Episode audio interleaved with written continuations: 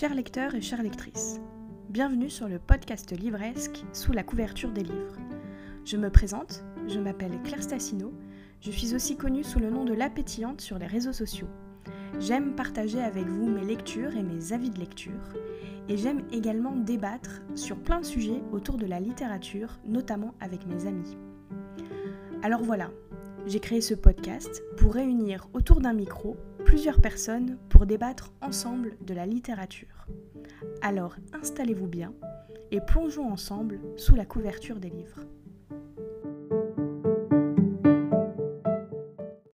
Bonjour Bienvenue avec nous dans ce nouvel épisode du podcast Sous la couverture des livres. Je suis aujourd'hui avec des voix que vous avez déjà entendues dans l'épisode numéro 6 sur l'imagination et la lecture. Et oui, je suis de nouveau avec le groupe d'écriture qui se compose de Raphaël, Marion, Marie. Cette fois, euh, nous allons un peu nous décaler pour pouvoir parler plus particulièrement de bonnes et mauvaises lectures.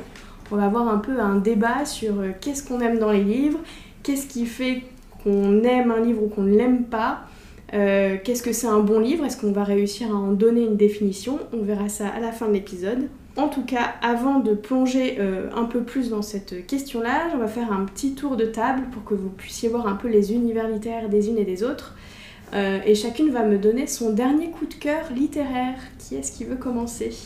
Alors moi, mon dernier coup de cœur littéraire, en tout cas celui qui m'a le plus marqué dernièrement, c'est un roman en anglais qui n'a pas encore été traduit en français. Je croise les doigts pour qu'il le soit bientôt. Il s'agit de Divine Rivals de Rebecca Ross, euh, qui est une euh, romance fantastique avec euh, deux journalistes de guerre qui se, une, guerre des dieux qui en fait convoitent le même poste et donc ils sont plutôt rivaux dans la vraie vie mais euh, il s'envoie aussi des lettres. Alors elle ne sait pas à qui elle écrit, euh, lui le sait, nous aussi. Et bah ils vont, voilà, il y a une petite relation qui va se créer et euh, c'est absolument génial. Il y a donc de l'épistolaire, de la magie, de la romance, c'est tout ce que j'aime et je vous le recommande. Et c'est un tome 1. Et c'est le premier tome d'une duologie. Donc j'attends la suite qui sort en janvier 2024. donc à peu près quand l'épisode sera publié. Alors ensuite Alors le mien, c'est c'est le chemin des estives de Charles Wright. Euh, c'est une histoire vraie, c'est un témoignage un peu. C'est un jeune cadra qui euh, est au noviciat, noviciat des jésuites ou des dominicain, je ne sais plus. dans le cadre de son noviciat, euh, il doit partir euh, un mois ou plus en tant que mendiant. Donc en fait, euh, il, fait une traversée notamment du Massif central, donc un certain nombre de départements, avec un co-novice, sans argent, sans portable, sans rien. Et du coup, ils doivent demander le gîte et le couvert aux personnes qu'ils rencontrent. Ça marche, ça marche pas. Et c'est Déjà, c'est très bien écrit. Ensuite, on rencontre un peu euh, la France euh, de la diagonale du vide, un peu, pas que, mais voilà. Euh, c'est lui, il a des envolées lyriques sur, les vaches et la philosophie des vaches, et donc c'est assez rigolo à, à lire. Il y a à la fois, oui, ça, une description de la nature, des villages de France qui sont bah, c'est sympa de, de, découvrir ou de redécouvrir la France euh, sous sa plume. Et puis, euh, il y a à la fois des, il y a également des, des, des, moments un peu plus euh, spirituels, intellectuels. Et c'est vraiment très agréable à lire. Et on n'a qu'une envie en posant le bouquin, c'est de partir marcher. Marion? Ça m'a donné envie. Hein. alors, euh, moi, dans l'épisode 6, j'étais déjà celle qui n'allait pas vous parler d'un roman, puisque j'ai parlé d'un comics. Et eh bien, je vais refaire la même chose, puisque cette fois-ci, je ne vais pas parler d'un roman, je vais parler d'un manga. Petit manga que, voilà, qui n'est pas très connu, mais je suis sûre que ça va, ça va donner quelque chose de bien, qui s'appelle One Piece de Eshiro Oda. Et, euh, et en fait, euh, bah, il y a la série qui est sortie il n'y a pas longtemps sur Netflix. En gros, c'est l'aventure d'un pirate qui va constituer un équipage et qui va partir à la, à, la recherche d'un grand trésor qui s'appelle le One Piece. Euh, et, euh, et voilà, il va avoir plein de compagnons de route, plein plein d'aventures. Et, euh, et en fait, ce qui est très chouette, c'est que j'avais commencé ce manga quand j'étais au collège.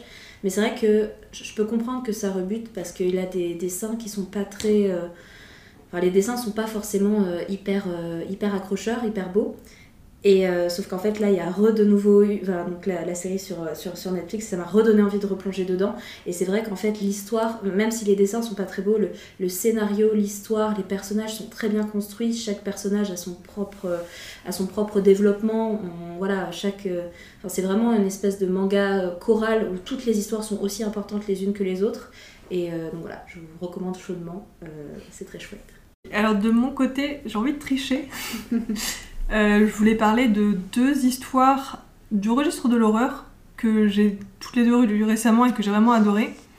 Euh, la première, c'est une nouvelle japonaise qui s'appelle euh, In the Forest Under Cherries in Full, Bloom. Je pense qu'en français, c'est quelque chose du style Dans la forêt sous les cerisiers en fleurs. Et c'est une sorte de conte horrifique qui commence par nous expliquer à quel point les cerisiers en fleurs sont quelque chose d'absolument terrifiant. Et à partir de là, vous avez toute une nouvelle qui se déroule avec des éléments euh, très merveilleux et très trash. Et c'est vraiment un, petit bijou. Et donc l'autre euh, livre dont je voulais parler, c'est un livre de Shirley Jackson qui s'appelle Nous avons toujours vécu au château et qui raconte l'histoire de deux sœurs qui vivent un peu reculées d'un village dans une vieille maison. Et on comprend pas très bien au début, manifestement les gens du village ont une très grosse animosité contre cette famille. Et petit à petit, on va voir euh, l'histoire se dérouler, on va comprendre ce qui s'est passé dans cette famille qui fait qu'elle est à ce point rejetée par le village. Et ça, c'est une espèce d'horreur un peu douce et il y a presque un côté un peu enfantin euh, dans la manière dont l'histoire est racontée. Et voilà, il n'y a pas d'aspect aussi, euh, aussi brutaux et aussi violents que dans la nouvelle dont je parlais juste avant. Et, finalement, ça donne un, un aspect un peu doux amer, on sait pas trop sur quel pied danser. D'un côté, il y a des côtés qui sont très mignons, assez joueurs, assez attendrissants. Il y a des côtés un petit peu horrifiques. Et surtout, il y a un côté très triste. Et du coup, je trouve que c'est un livre qui est très intéressant parce qu'il a plein d'aspects différents. Et je pense que des personnes peuvent avoir un ressenti très très différent à la fin de la lecture. Et bien de mon côté, mon dernier coup de cœur, c'est une lecture que j'ai fait du coup euh, un peu sur le mois d'octobre, Halloween. Euh, c'est Dents de soie de Maëlle de Sarre. Donc c'est un, roman aux éditions Slalom, euh, roman ado, et c'est une dark fantasy avec une fée qui s'appelle Navi et qui est très grosse et très rose parce qu'en fait elle est gorgée de pouvoir et elle va être euh, mise un peu au banc. Elle va devenir euh, fée des dents, alors qu'elle, elle voulait être euh, marraine fée. Et en parallèle, on suit un vampire qui vient d'être édenté. euh, parce qu'apparemment, il a trahi son peuple. On ne sait pas trop exactement pourquoi. Et ben, vous comprenez bien qu'ils vont se rencontrer et ensemble avoir un intérêt pour essayer de retrouver leur pouvoir et, puis se venger. Surtout le vampire, c'est une question de vengeance. Euh, voilà, donc c'est euh, comme tous les romans de Maëlle de Sarre, très bien écrit, très drôle, très moderne, très différent de ce qu'on lit euh, d'habitude. Voilà, très féministe. Et puis voilà, rien que l'histoire, une fée des dents avec un vampire édenté, je pense que ça vaut le coup rien que pour le pitch. voilà, j'ai beaucoup aimé et c'était beaucoup plus complexe que ce que ça en paraissait à première vue. Eh bien, on va pouvoir rentrer dans le vif du sujet et parler de lecture et de bons livres. Alors, la première question euh, que je vais un peu lancer comme ça, euh, c'est qu'est-ce que vous attendez d'un livre en général? De passer un super moment de lecture. c'est un peu trop général peut-être de Ouais, dire ça mais comme ça. Première mais question. voilà, c'est normal. Pour moi, c'est vraiment ça. Pour moi, je dirais une émotion, mais du coup, qui peut être des émotions très différentes. Ça peut vraiment être une émotion juste esthétique, un peu comme, je sais pas, si on regarde un tableau, si on écoutait un morceau, ou des émotions parce qu'il y a des idées ou des personnages qui nous touchent, mais peut-être plus cet aspect-là. Il y a aussi une déconnexion de la réalité, aussi, comme d'autres médias, euh, enfin d'autres médias artistiques. Le roman, euh, vraiment, quand- enfin, le- ou le livre de manière générale, quand tu ouvres un livre, Mm. c'est pour vivre un, un moment qui n'est pas, qui n'est pas le tien en fait. C'est une, une porte Enfin, comme tu ouvres un livre, tu ouvres un- une porte qui t'emmène sur quelque chose d'autre, même si c'est, ça peut être très proche de ton quotidien, mais ouais, ça- Ouais, une échappatoire. exactement. Ouais, moi, ça serait un peu comme euh, Marion, ce serait euh, voyager là où on n'est pas, euh, quel que Mm. soit l'endroit, et qu'en fait, qu'on referme l'article, le livre, le roman, euh, quoi que ce soit, et en fait, on réalise où on est. On a oublié où on est Mm. euh, quand on a lu, et ça, j'adore cette sensation. Euh, Est-ce qu'on peut dire que vous attendez aussi de, une forme d'instruction? Mm. Apprendre quelque chose? Euh, Moi, c'est parce que. pas depuis l'école. Non, je pense que le livre, je pense que là on pense tout plus à de la fiction et Oui, dans ces livres-là, Ouais. pas Pas spécialement. vraiment. Mais par contre, ça peut arriver d'avoir besoin d'une une stimulation intellectuelle. Mm. Enfin, ça m'est arrivé de lire un roman parce que j'avais un cerveau qui tournait un peu à vide et j'avais besoin de carburant Mm. et, et du coup de voilà de, de lire un livre pour absorber aussi des idées. Oui, moi j'avoue que je lis pour le coup très très peu de livres euh, qui m'apprennent, enfin, ou qui- oui c'est ça, sur un sujet très spécifique, qui vont m'apprendre quelque chose sur un thème. Euh, je préfère vraiment plus euh, voyager euh.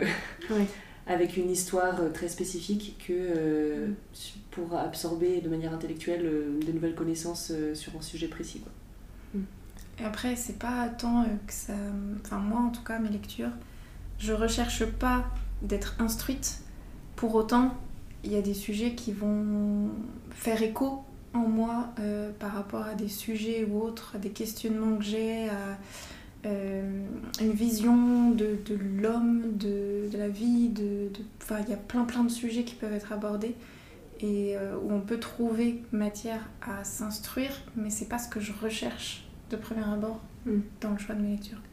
Je pensais juste à un autre truc, c'est que, enfin, typiquement par rapport à mon quotidien, j'ai un travail qui, qui mobilise beaucoup mon cerveau, mais qui m'apporte pas de, de nouvelles euh, réflexions sur l'existence, etc.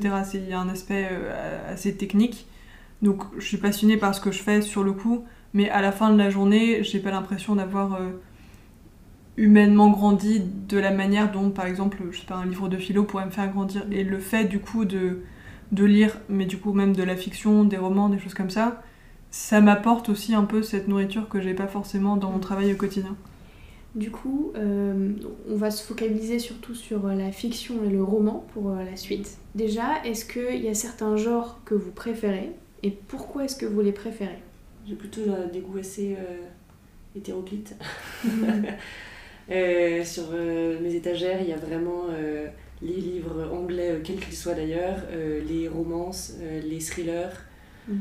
les trucs plus comédie, etc., les, les fantastiques, euh, les SF, enfin il y a vraiment un peu de tout. Il y a un peu de tout. Donc euh, justement, j'aime bien piocher, euh, piocher dans les différents genres et justement, en fonction de mon humeur, de Mm. ce que j'ai envie de, de ressentir, etc., piocher dans l'un ou l'autre des genres euh, que j'ai. Moi, j'ai pas. Il n'y a pas un genre qui ressort comme. euh, Parce que je pense que j'ai besoin de variété aussi, et selon le moment, selon mon humeur, selon ce dont j'ai besoin, selon la saison aussi, parce que je trouve qu'il y a des saisons qui sont faites plus pour. Enfin, où moi, j'ai envie de me. de lire de la fantaisie par exemple, ou l'été, j'ai plus envie de lire de la romance. Euh, ça va dépendre. Euh, je lis aussi du contemporain, enfin. euh, je lis beaucoup de young adult, jeunesse. Euh, Enfin, je me rends compte de ça. Mais après, ouais, il n'y a pas un genre qui se détache des autres. Je sais ce que je ne lis pas. Mais euh, dans ce que je lis, euh, sinon, il y a quand même pas mal de choses. Ouais, et pour moi, hum, moins, c'est moins par genre que par, euh, par exemple, des auteurs de certains pays. Bon, après, je lis pas mal le classique, mais c'est pas vraiment un genre. Voilà, il y a parfois, j'ai plus envie de lire des auteurs russes ou des auteurs japonais. Enfin, genre dans ma bibliothèque, c'est pas mal classé par pays parce que c'est un peu cliché en fait, mais il y, a- il y a quand même un côté, il y a un côté quand même où il y a certaines ambiances ou certains styles d'écriture que je retrouve dans certaines littératures de certains pays, euh, qui fait que je vais aller vers l'un ou vers l'autre. Et pareil un peu pour les périodes, enfin parfois j'ai envie de lire plus des trucs du 19e siècle, un peu lourd, un peu... Mm. Et parfois j'aime bien tout ce qui est le début du 20e siècle, euh, un peu plus expérimental, plus dans ce genre-là en fait. Pareil, j'ai pas vraiment de, j'ai pas vraiment de genre euh, pré- prédéfini. Je pense que, en plus, vu ce que je lis en ce moment, termes de quantité, je pense que c'est plutôt des choses euh, qu'on m'a recommandées. Ouais. Euh, qu'on qu'on- on m'a dit, euh, euh, tiens, lis ça, lis ça. Et puis, comme tu parlais de classique, moi je sais que malgré tout, j'aime bien le genre science-fiction Mm. pour ce que ça permet de. Euh, enfin, de, de, de, je sais pas, de, liberté créatrice et de, sur le futur, sur euh, les anticipations, les uchronies, ce genre de choses. Mais à côté de ça, je pense que la recommandation, même si euh, c'est un truc que j'aurais pas de moi-même, un genre où je serais pas forcément allée, euh, que ce soit un polar ou euh, de la fantasy, si on me recommande, bah, je vais mettre du temps à le lire, mais je vais le lire. Ouais, parce que mm, de mon côté, euh, pareil, j'ai pas vraiment un genre prédéfini, je lis un peu de tout ou presque. Euh, en tout cas en fiction, euh, j'aime beaucoup euh, voilà, la fantasy, le fantastique. Je commence à me mettre doucement à la science-fiction. J'adore le cozy mystery.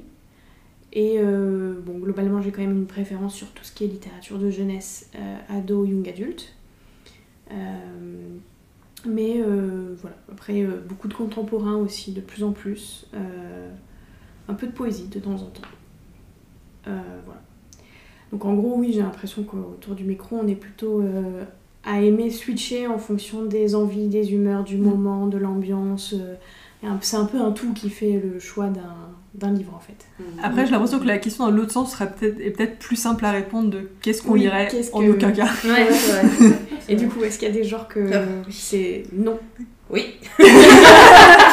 Le cœur parle. tout ce qui va être. Alors, je, je vais pas citer de nom d'auteur, c'est pas gentil, mais tout ce qui va être policier, un peu trash, un peu dark. Euh, Il Ouais. y a vraiment un style euh, euh, qui est très répandu et qui a énormément de succès sur, euh, sur voilà, ce côté un peu glauque, euh, enquête et tout ça. Et en fait, euh, moi, bah, CF, la question précédente, euh, genre, euh, j'ai besoin de m'envoler, de m'évader pour, euh, entre guillemets, échapper à mon quotidien. Ça fait genre mon quotidien est hyper triste, mais pas du tout. Mais du coup, je me suis sortir de mon quotidien pour euh, quelque chose d'encore plus triste Ouais. ou d'encore plus. Enfin, de, de, de, de, de- de mauvais, ça, ça me m'attire pas. Donc, Ouais. pas ça. Ouais, moi, encore pire que toi, c'est juste tout le genre policier avec lequel j'ai vraiment du mal. Mm. Mais là, je pense que c'est plus que j'ai du mal quand c'est trop orienté résultat. Mm. Genre, ce qui m'intéresse, c'est pas la fin de l'histoire. Et du coup, si on est concentré que sur la fin de l'histoire, ça, je vais décrocher. Mais attendez, vous avez déjà lu des policiers? Mais oui. Oui, plein. Parce que pour moi, il n'y a pas du tout que le. Non, mais en fait, c'est. Je sais pas, il y a un côté où ça, ça me frustre parce que on va. Il n'y a pas de. Je sais pas comment dire. T'es pas en train de créer quelque chose ou ce qui. Enfin. non, mais c'est dur à dire, mais il y a un côté où ce qui me frustre, c'est que la, la fi- il y a une finalité qui est en importance et que ça fasse un petit peu disparaître le reste de. Ah, Il y a plein de styles dans les différents euh, policiers. T'as déjà lu les Fred Vargas par exemple? Non, mais j'ai lu genre les Agatha Christie par exemple, qui sont quand même assez psychologiques comme policiers. Mais quand même, genre je préfère quand vraiment on se fout de la fin et qu'on se concentre sur ce qui se passe euh, au fur et à mesure. Après, tu Voir qu'il se passe rien du tout en fait. Après Agatha Christie, tu peux pas dire ça. Toute la magie, c'est aussi ce qui se passe à l'intérieur. Oui, mais, mais juste le fait qu'il soit genre orienté vers on veut résoudre un truc, Mm. ça me saoule. Ça te parle pas. ouais. Moi, euh, c'est euh, l'horreur. Euh, ça, je- j'irai jamais parce que je. T'en as horreur J'aime pas ça. Mais tu peux, Non, tu peux essayer euh, Shirley Jackson, c'est de l'horreur tout mignon. Alors, ça ne va pas ensemble. tu me dis, tu me dis de l'horreur, en fait, c'est, c'est- non, je- j'aime pas ça. Donc, je, en fait, j'aurais pas de plaisir à le lire, donc euh, je vais pas, je vais pas aller là. Que tu as Et déjà tout ce qui est- euh, non. mais tout ce qui est aussi polar, alors pas le policier en- sous forme d'enquête, mais vraiment polar, euh, les trucs un peu trash. Ou alors la romance avec beaucoup trop de smut. Alors ça, je, ça, je peux pas non plus. Voilà. Et peut-être aussi la dark romance. euh. Ah non, non, non. Ça... mais ça, pour moi, ça n'existe même Il y a- il y a une étape Alors la dark romance, c'est de la romance, mais euh, disons avec des choses interdites. Donc. euh, Ah ouais, d'accord, ouais, Mais bon, même euh, psychologiquement, Voilà. en fait, euh, disons que c'est des Par gangs, exemple- euh, il y a des, c'est des, des viols, mais du coup qui, au in fine, en fait, euh, sont... En fait, pas tout à fait. Pas enfin, tout voilà. à fait parce qu'il a une bonne excuse. Euh, Enfin voilà. Ok, ce ouais, genre bah, d'accord. Ce genre-là. D'accord. Les, les red flags romance finalement. Voilà, Oui, c'est ça. exactement. D'accord. Oui, mais qui sont excusés un peu. Voilà, Où la- la, fille, généralement, est euh, Excuse. finalement euh, dit. euh, que- T'as un peu un syndrome de Stockholm, quoi. Pardon pour ceux qui aiment. Euh, effectivement, moi, tout ce qui est euh, toxique, enfin, où il y a une Mm. toxicité euh, particulière, bah, du style d'art, moi j'avoue que j'en ai pas beaucoup lu, donc euh, voire je pas. Mais ça me donne absolument pas envie. Euh, L'horreur non plus. Et euh, moi, tout ce qui est humour noir, autant je peux rire sur beaucoup de choses très bêtes et, et tout type d'humour, caustique ou quoi, autant l'humour noir. À un moment donné, j'avais une box de livres et j'avais récupéré un livre comme ça.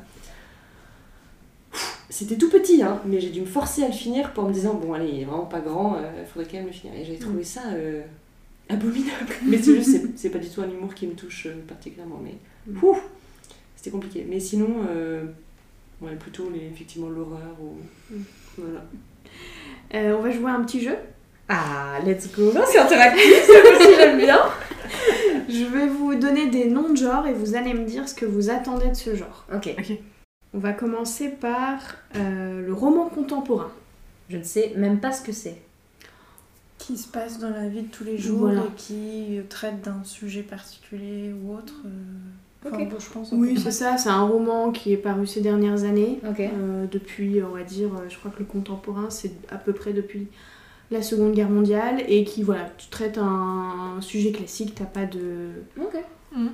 Ok. Et ben, on est vachement inspirés. non, mais c'est- hyper vaste quand même Ouais, dans ce ouais. genre-là. Maintenant que j'ai une définition, j'ai l'impression que pour le coup, ça ferait partie des livres duquel j'attends d'apprendre quelque chose. Avec un... Parce que je pense à deux, trois, euh, euh, par exemple le Del- Delphine de Vigan, des trucs comme ça. Genre, euh, en fait, enfin, j'ai rien appris dans la... Enfin, en fait, c'est qu'il y a une, une ambiance ou une condition d'une personne que je ne connaissais pas, qui a à peu près la même époque que moi, pas qui, mais contemporaine. Et, et du coup, là, j'ai j'ai plus envie de... Ou euh, j'avais eu une, un- une autobiographie de Cassius Clay, euh, enfin Mohamed Ali du coup. Et euh, là, j'ai plus envie de- d'apprendre euh, À rencontrer à quelqu'un rencontrer quelqu'un, ouais. Parce que vu que c'est il est proche de moi, c'est d'autant plus facile de le rencontrer, Mm. même s'il est différent. Ouais, moi je dirais c'est vraiment euh, des personnages incarnés Mm. euh, auxquels on va tout de suite s'ac- euh, s'accrocher, qui, qui vont presque devenir des amis parce Mm. qu'on aura l'impression de les voir vivre euh, au fil des pages.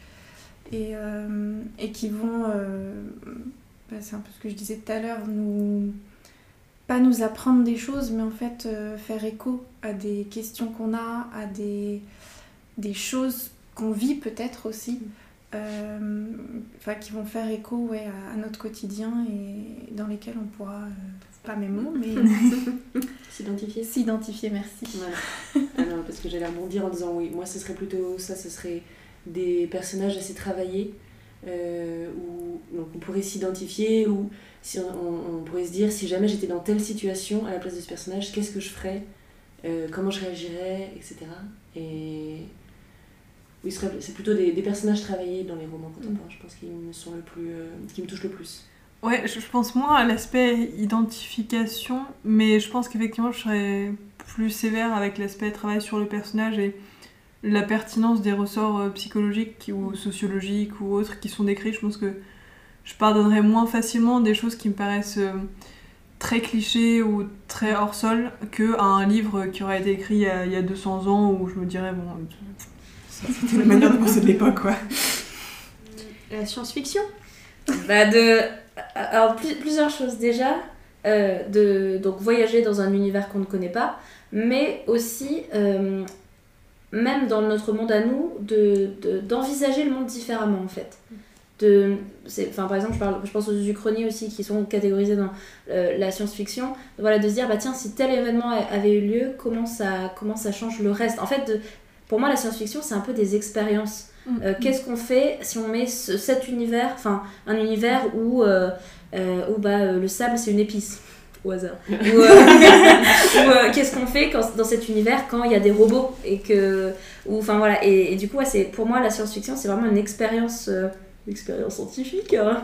mais euh, voilà une, une expérience où il y a en fait on crée nous-mêmes enfin en, en tant que enfin où les auteurs créent leurs propres règles et après les personnages évoluent. Mais c'est plus une écriture à concept. Typiquement, moi ce que je recherche euh, aussi euh, dans, beaucoup dans la science-fiction, c'est euh, ce que font des auteurs comme Philippe K. Dick par exemple, euh, où il y a des plot twists à la fin, ou un retournement, on part d'un concept, euh, une idée qu'on va, qu'on va travailler, et en fait à la fin bah, on se rend compte que elle a été euh, expérimentée dans tous les sens, et on se rend bien compte que finalement, même si c'est quelque chose de très différent de notre humanité, ou c'est très différent, enfin comment dire, c'est un concept scientifique qu'on a poussé à, à fond.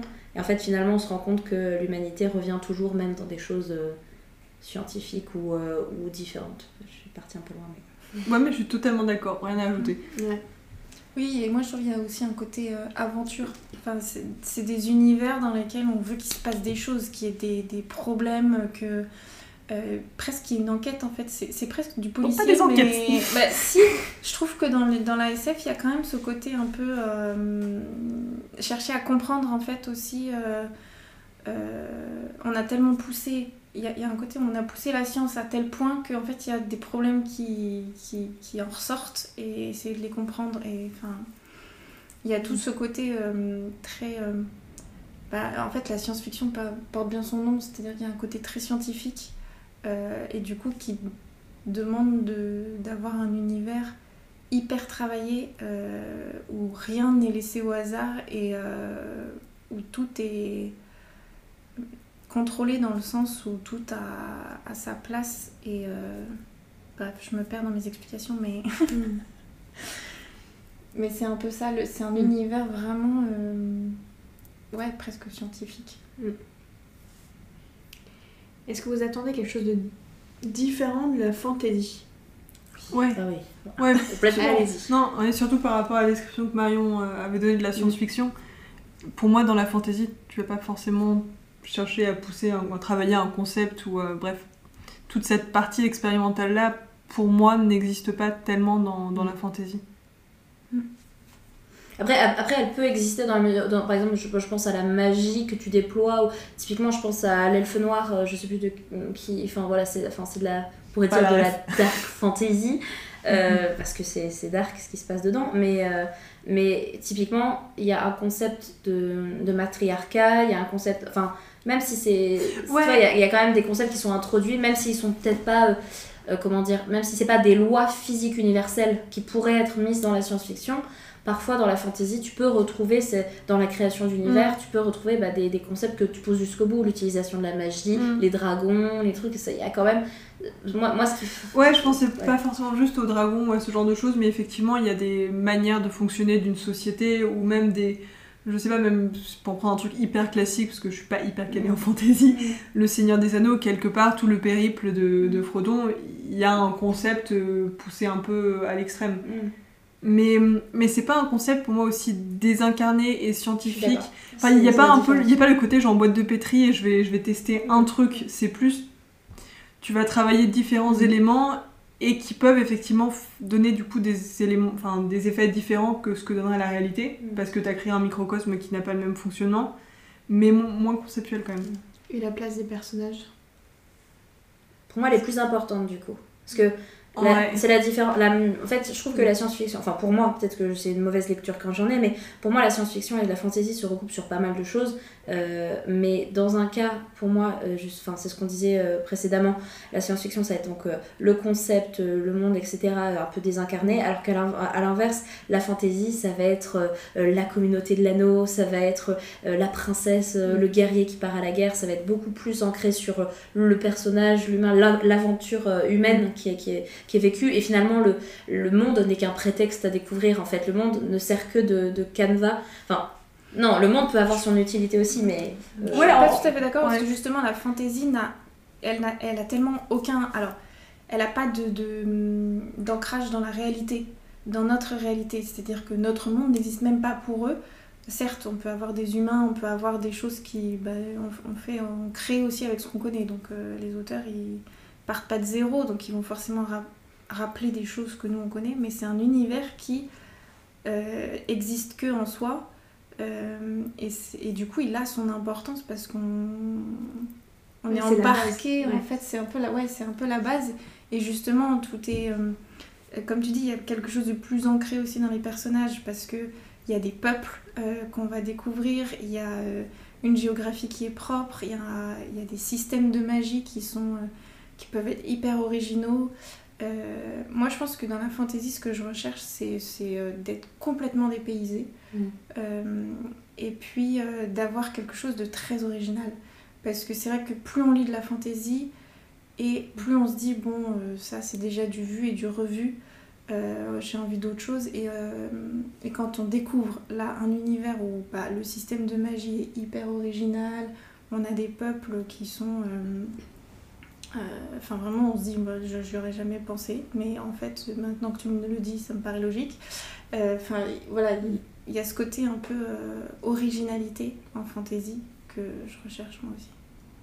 Ouais, après, j'ai l'impression que la fantasy, c'est un genre qui est quand même assez protéiforme. Enfin, je peux imaginer de la très bonne fantasy qui soit vraiment très axée sur l'univers et beaucoup plus contemplative. Une très bonne fantasy qui soit vraiment à fond dans l'action, mais est très picaresque, avec plein d'aventures, mais quitte à moins creuser la psychologie des personnages.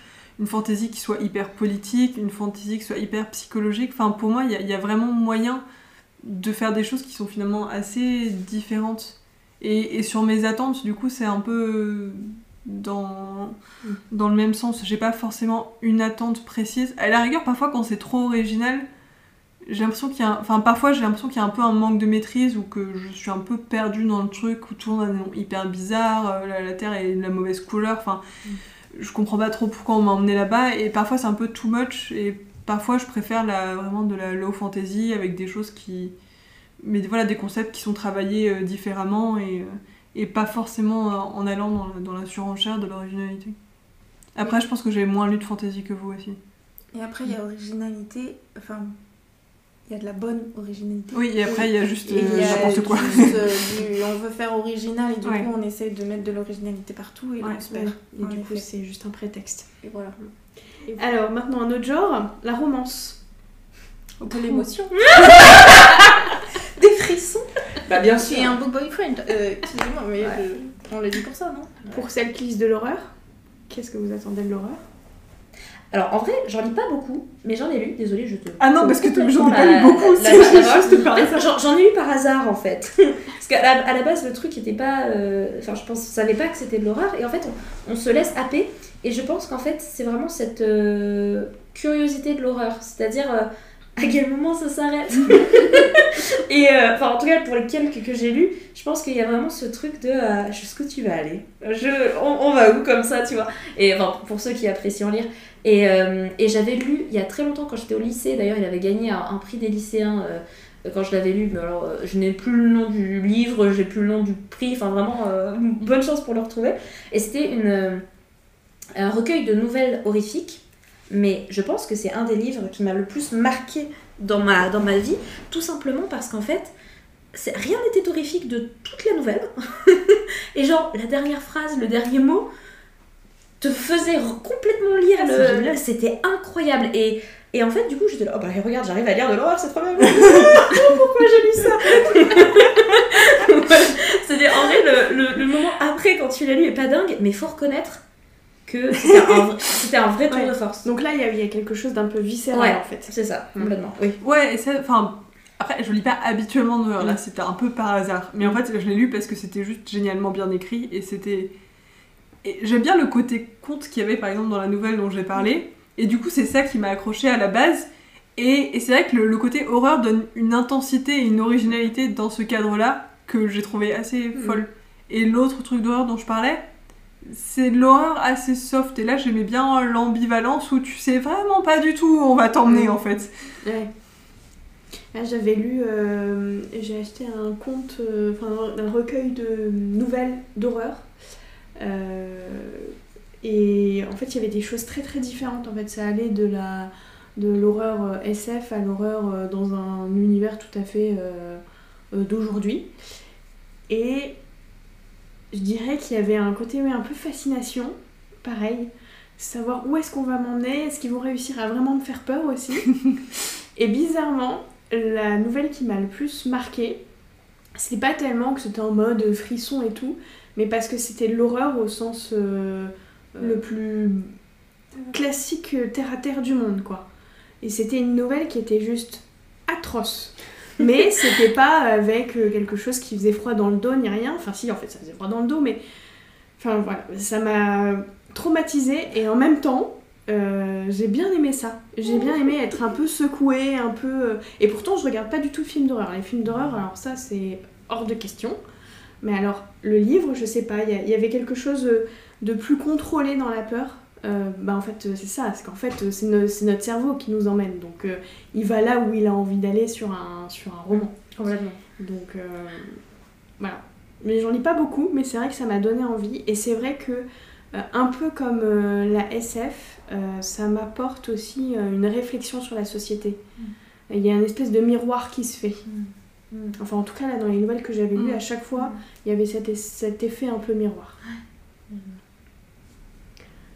Alors, des classiques. Qu'est-ce que vous attendez des classiques? D'ordre de la culture. Euh, Principalement juste pour le côté social de dire bah oui, j'ai lu euh, carrément. Non mais c'est un prom dog, hein. c'est un vrai. euh, c'est terrible, mais je pense qu'il faut rassurer un peu ceux qui pensent comme moi. il, y a, il y a- vraiment un côté où on te dit bah ça c'est absolument un classique, faut absolument que tu le lises. Et en fait, je pense que par exemple, il y a certains romans classiques qu'on m'a donné à lire que j'ai adoré et que j'ai compris pourquoi c'était érigé à, à- à- à- au rang de classique. Je me suis dit, ah oui, j'ai galéré à lire, mais quand même, euh, c'est vachement bien. Et il y en a d'autres, en fait, je me suis dit, est-ce que, en fait, finalement, euh, le côté classique vient bah, du fait que c'est un, un- un vieux livre qui, à son époque, a marqué, euh, a marqué par son originalité de l'époque, ou par, euh, qui, a, qui a vraiment marqué son époque, et ça, je le renie pas. Mais arrête de le lire maintenant, bah, pff, non. Enfin voilà, donc moi, c'est- bête à dire, mais je crois que la raison pour laquelle je lis des classiques, c'est juste pour euh, comprendre l'impact que ça a pu avoir à un moment dans la société et après euh, la- la- l'apprécier ou non à, à l'aune de mes propres goûts en fait. Après, je suis pas sûre que ce qu'on considère aujourd'hui comme les classiques, c'est nécessairement ceux qui étaient classiques à l'époque où ils sont Non mais qui ont impacté d'une certaine manière. Mais parfois, ils ont pas du tout impacté parce que, genre, je sais pas, genre, Emily Dickinson par exemple, genre, elle a dis... enfin, elle était complètement dans les limbes de l'histoire, et ensuite, pouf, elle a réapparu. Et comme ça, il y a plein de livres qui ont été réhabilités finalement assez tard, et d'autres qui étaient connus à l'époque où ils sont sortis, qu'on a complètement oublié. Enfin, Ouais mais il y, a- il y a toujours un vu qu'ils sont devenus classiques, c'est qu'à un moment ils sont Oui, il ils y a un ont moment où eu un impact ouais. à- à- avant nous, sinon Ouais. ils s'appelleraient pas classiques. Ouais, mais tu vois, ce qui est marrant, c'est que genre, quand tu regardes genre, les prix Nobel, bah, genre, Zola l'a jamais eu, alors que de nos jours, Vaya Nanania, c'est un classique. Mm. Et en fait, il était en plus encore en vie à l'époque, Mm. et personne n'a pensé à lui donner. Ils l'ont refilé à, à Anatole France. Alors que, à l'heure actuelle, on lit un peu moins d'Anatole France que Mm. de Zola, par exemple, Mm. ou de Tolstoï, ou d'autres gens qui étaient vivants, et qui n'ont pas eu le prix. non, mais parfois, c'est quand même un peu étonnant. Moi, je dirais que c'est euh, la plume. Ouais, Parce qu'en fait, ce qui fait pour moi les classiques, c'est que c'est une plume tellement intemporelle et tellement euh, incroyable qu'elle traverse euh, les siècles et euh, de comprendre en fait comment euh, un écrit peut traverser les siècles. Euh, ça, ça me, ça me fascine en fait euh, de me dire qu'il y a des sujets qui aujourd'hui sont toujours d'actualité alors qu'ils ont été écrits euh, il y a deux siècles. Euh, Enfin, ouais, je trouve ça euh, assez fascinant. Ouais, je suis d'accord, il y a un truc parfois enfin, dans la qualité d'écriture que t'as un- Je sais pas, tu lis une ligne et ça, genre, c'est genre euh, une injection par intraveineuse, genre ça part direct dans le sang et ça te fait un effet mais genre de fou. Et genre, non mais en fait c'est hallucinant parce que vraiment, genre ça te prend aux tripes alors que c'est, c'est- ça vient d'un monde qui est totalement déconnecté du tien et tout ce que tu lis de ton époque à toi, elle te marque, te marque beaucoup moins et t'as, t'as ces mots qui viennent genre de, de siècles passés et, et qui s'impriment au fer rouge et qui ont une puissance et genre une pertinence qui est incroyable en fait.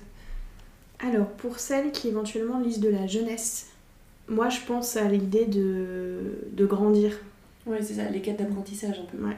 Ouais, après, tu- enfin je sais pas, j'ai l'impression que quand je, pas, personnellement quand je lis la jeunesse, je le lis vraiment comme quand j'étais enfant et du coup sans sans avoir de recul sur ma condition d'enfant en train de grandir et donc vraiment je lis comme je lirais Oui. un truc de n'importe quel genre euh, adulte en fait. Moi, je dirais que quand je lis de la jeunesse, je, je recherche la facilité d'accès. Enfin, en, en fait, une, une histoire où je sais que ça va être euh, simple, alors avec des grands guillemets, parce que toute jeunesse n'est pas du tout simple, mais du coup, c'est vraiment quelque chose où, en fait, euh, euh, bah, dans une romance, ça, ça va être... Enfin, je- ouais, c'est ça, c'est facile à lire, c'est facile d'accès. Euh, que, bah, la romance, euh, elle, euh, elle est bien définie, on sait où on va, voilà, c'est euh, que ce soit mignon ou pas, que ce soit complexe ou pas. L'aventure, bah voilà, t'as tout le groupe d'amis, le groupe... c'est vraiment un, un sentiment de un sentiment de, de facilité de, et de ouais, une, une aventure accessible où t'as pas trop de, de rouages dans tous les sens et que c'est vraiment pur du plaisir pur euh. Facile. C'est marrant, je trouve ça un truc complètement différent, plus au fait que enfin, j'ai beaucoup de mal à lire de, des romans contemporains, genre écrits euh, depuis les années genre 90, et beaucoup plus de facilité quand c'est de la jeunesse, parce que un, un peu comme parfois avec la fantasy, j'ai l'impression que les auteurs se lâchent plus, il y a un truc euh, moins coincé, moins balai dans le cul, et du coup... Non mais t'as... Certains mots employés non mais en fait, pas. En fait, c'est- absurde, mais c'est quelque chose que je retrouve plus dans les vieux classiques où vraiment t'as pas, je sais pas, t'as Victor Hugo qui part en plein délire ou Balzac qui fait pareil, il faut des trucs qui n'ont aucun sens, et t'as l'impression que juste il lâche les chevaux. Et j'ai l'impression que c'est quelque chose qu'on trouve pas mal avec la littérature jeunesse où juste les gens se font plaisir et ils se préoccupent pas de savoir si ça fait sérieux, machin. Juste ils écrivent et Ouais. ça fait plaisir à lire en fait. Et je trouve qu'en en, alors, en jeunesse, t'as aussi souvent des personnages qui sont plus jeunes. Mm. Donc en fait, enfin, moi qui en lis en étant adulte, euh, ça me permet aussi de replonger dans cet âge un peu de l'innocence, de, de, où en fait t'as plus. euh, Enfin, t'as aussi des personnages qui. Je sais pas, t'as une, une facilité des fois à être euh, ce que tu veux. Là où l'adulte, il, il aura aussi un poids des Mm. responsabilités. un Déjà euh, euh, un crazy. Non, enfin, il y, il y a une réalité qui n'est pas du tout la même en fait, euh, Ouais. avec des personnages adultes et des personnages enfants qui ont encore ce, ce côté ben, euh, enfantin, Ouais, puis naïf, euh, qui, qui, qui va grandir en fait, qui apprend des choses. Alors on en apprend à tout âge, mais voilà, il y, a- il y a quand même quelque chose qui est différent dans l'approche des personnages. Et il y a aussi un côté où il y a moins souvent des ambiances hyper glauques, euh, des gens désagréables. Enfin, les gens sont gentils dans les livres jeunesse souvent. Ah, T'as pas lu les désaventureuses aventures. T'as déjà vu Oh non, mais il est sympathiquement imbuvable. Mais il À la fin, il sauve qui y a des enfants. Il sauve qui Non, le. Spoiler, spoiler. Mais à notre âge, potentiellement, on l'a déjà lu. Ouais, bah, pense aux auditeurs et aux auditrices qui ne l'ont pas lu. Non, mettra du coup... peut-être un bip. Ah, on n'en met pas sur le. Ah oui. Il y a... la, la censure a changé de. Non, mais c'était pour dire que je trouve ça agréable qu'il y ait des gens qui soient pas désagréables dans ces livres-là, et il y a parfois un côté cocooning qui peut être agréable à retrouver. Et puis il y a un côté safe où normalement tu sais que tu vas pas retrouver de violence gratuite, euh, Ça dépend. de. Enfin. Non, mais je, Je sais pas, je pense les contes, euh, genre, je sais pas, la Belle, c'est Belle au pas bois gratuit, dormant. C'est pas de la violence C'est gratuite. pas de la violence gratuite et surtout D'accord, ils sont mangés. T'as des morales quand même. Oui, euh, t'as- oui, oui, oui, t'as une morale. T'as une morale, C'est pas je suis juste de la violence pour la violence. Oui. Ce que tu peux retrouver plus facilement Oui. dans. Dans Chez la les littérature adulte. Mais du coup, l'exemple même du conte que tu, que tu cites, Oui, c'est pas des gratuit. grands- Oui, mais il y a des grands méchants très méchants. Oui, ils sont très méchants. Mais oui, mais tu viens de dire que justement, euh, il y a. Non, non, je, dis pas, je dis pas qu'il y a, il y a pas de gens qui sont méchants. Je dis que les gens sont pas juste en permanence désagréables sans aucune raison. Oh, moi, Je je suis sais pas pas. d'accord. Je trouve qu'il y a plus souvent des gens pas qui lu sont euh, Christmas gentils. Carol, hein Ok, bah, Il est insupportable, hein.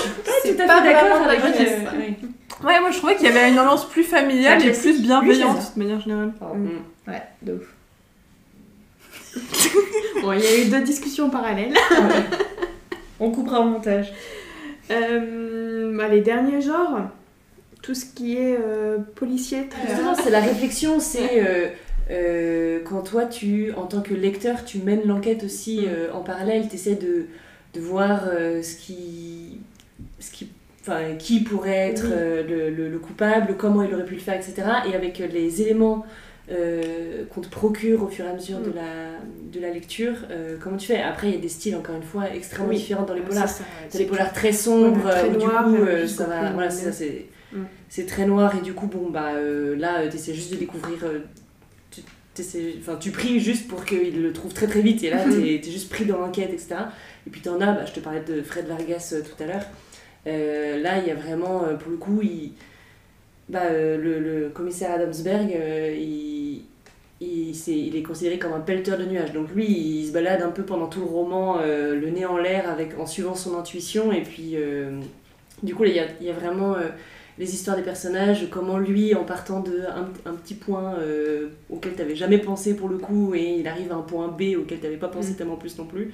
Euh, là, c'est comment justement euh, il arrive à, à faire le lien. Et là, c'est toujours, il y a toujours un côté assez subjugant de, de voir euh, comment le lien est fait. entre, entre deux points. Mais c'est vrai que c'est très juste ce que tu dis parce que en réalité, je pense que euh, un, un bon polar peut être euh, vraiment très impactant. Mais pour moi, ce que je recherche, en fait, y a, je, je me rends compte en t'écoutant qu'il y a une chose que je recherche absolument et qui est très rare à trouver dans les polars et que je pense que c'est aussi pour ça que j'ai du mal. Et là, pour le coup, je trouve que ça couvre quand même un, pas mal de polars. C'est le fait que l'auteur réussisse à te mettre assez d'indices tout au long du roman pour que tu sois, toi, lecteur, capable de deviner le, le coupable, mais pas assez pour que page 1, tu es déjà. Et en fait, je trouve que ça, cette nuance-là, elle est hyper précieuse dans le, dans le policier parce que euh, elle est très très difficile. Même Agatha Christie y arrive enfin, euh, très peu. euh, tous les grands classiques d'Agatha Christie, tu n'as aucun moyen de savoir qui est le coupable avant qu'on te dise qui est le coupable. Et ça, c'est pour ça aussi que je trouve ça un peu frustrant parce que ça, c'est, c'est comme une enquête auquel, à laquelle tu peux pas participer la plupart du temps. Et du coup, moi, je trouve que justement pour un peu redorer euh, l'image que, que- Enfin, et en vrai, il y, en- il y en a qui sont très bien, de donner la possibilité à la personne de comprendre la fin avant de la voir pour mener toi-même ton enquête ou me suivre le fonctionnement de l'enquête, ça je trouve ça incroyable. Bah, le mystère de la chambre jaune, par exemple. Mm. À Tous, pas, les pas spoiler. tous les détails sont là pour Ouais. que tu saches. Je, typiquement, tu je pensais à ça. Typiquement, Ouais. je pensais à ça. Il y a aussi, enfin, il y en a deux trois, deux, trois autres, et puis même, je pense à Mm. des films policiers euh, qui Ouais. sont. T'as des indices tout au long, et ça, je trouve c'est incroyable. Quand t'arrives à faire ça, t'es un bon auteur. Et en fait, ça veut dire que c'est le genre de livre où, du coup, tu vas avoir plaisir à le relire. Ouais. Parce que justement, maintenant, tu vas pouvoir repérer les bons Exactement. éléments. Alors, on va repasser sur les questions plus classiques. Euh, bah justement, face à ce, comment dire, ce, ce- ce cri du cœur euh, face au thriller, comment est-ce qu'on pourrait définir un bon livre? Est-ce qu'il y a des genres qui, de fait, ne peuvent pas faire partie des bons livres ou est-ce que ça n'a rien à voir avec ça? Non, ça n'a rien à voir. Ouais, clairement, ça n'a rien Il à y a voir. des bons livres dans n'importe quel genre. Il n'y a Ouais. pas de sous-genre Ouais. en fait. Non, je suis d'accord. D'accord. On donnera pas plus de Non, non, mais moi, je, je suis absolument d'accord avec ça. Non, mais si, peut-être pour donner un exemple, euh, même des fanfictions écrites sur internet euh, euh, entre 2 et 3 heures du matin, que, et que toi-même tu lis, ce- bon, voilà, et ben en fait peuvent être magnifiquement écrites et peuvent, peuvent être des bijoux de lecture.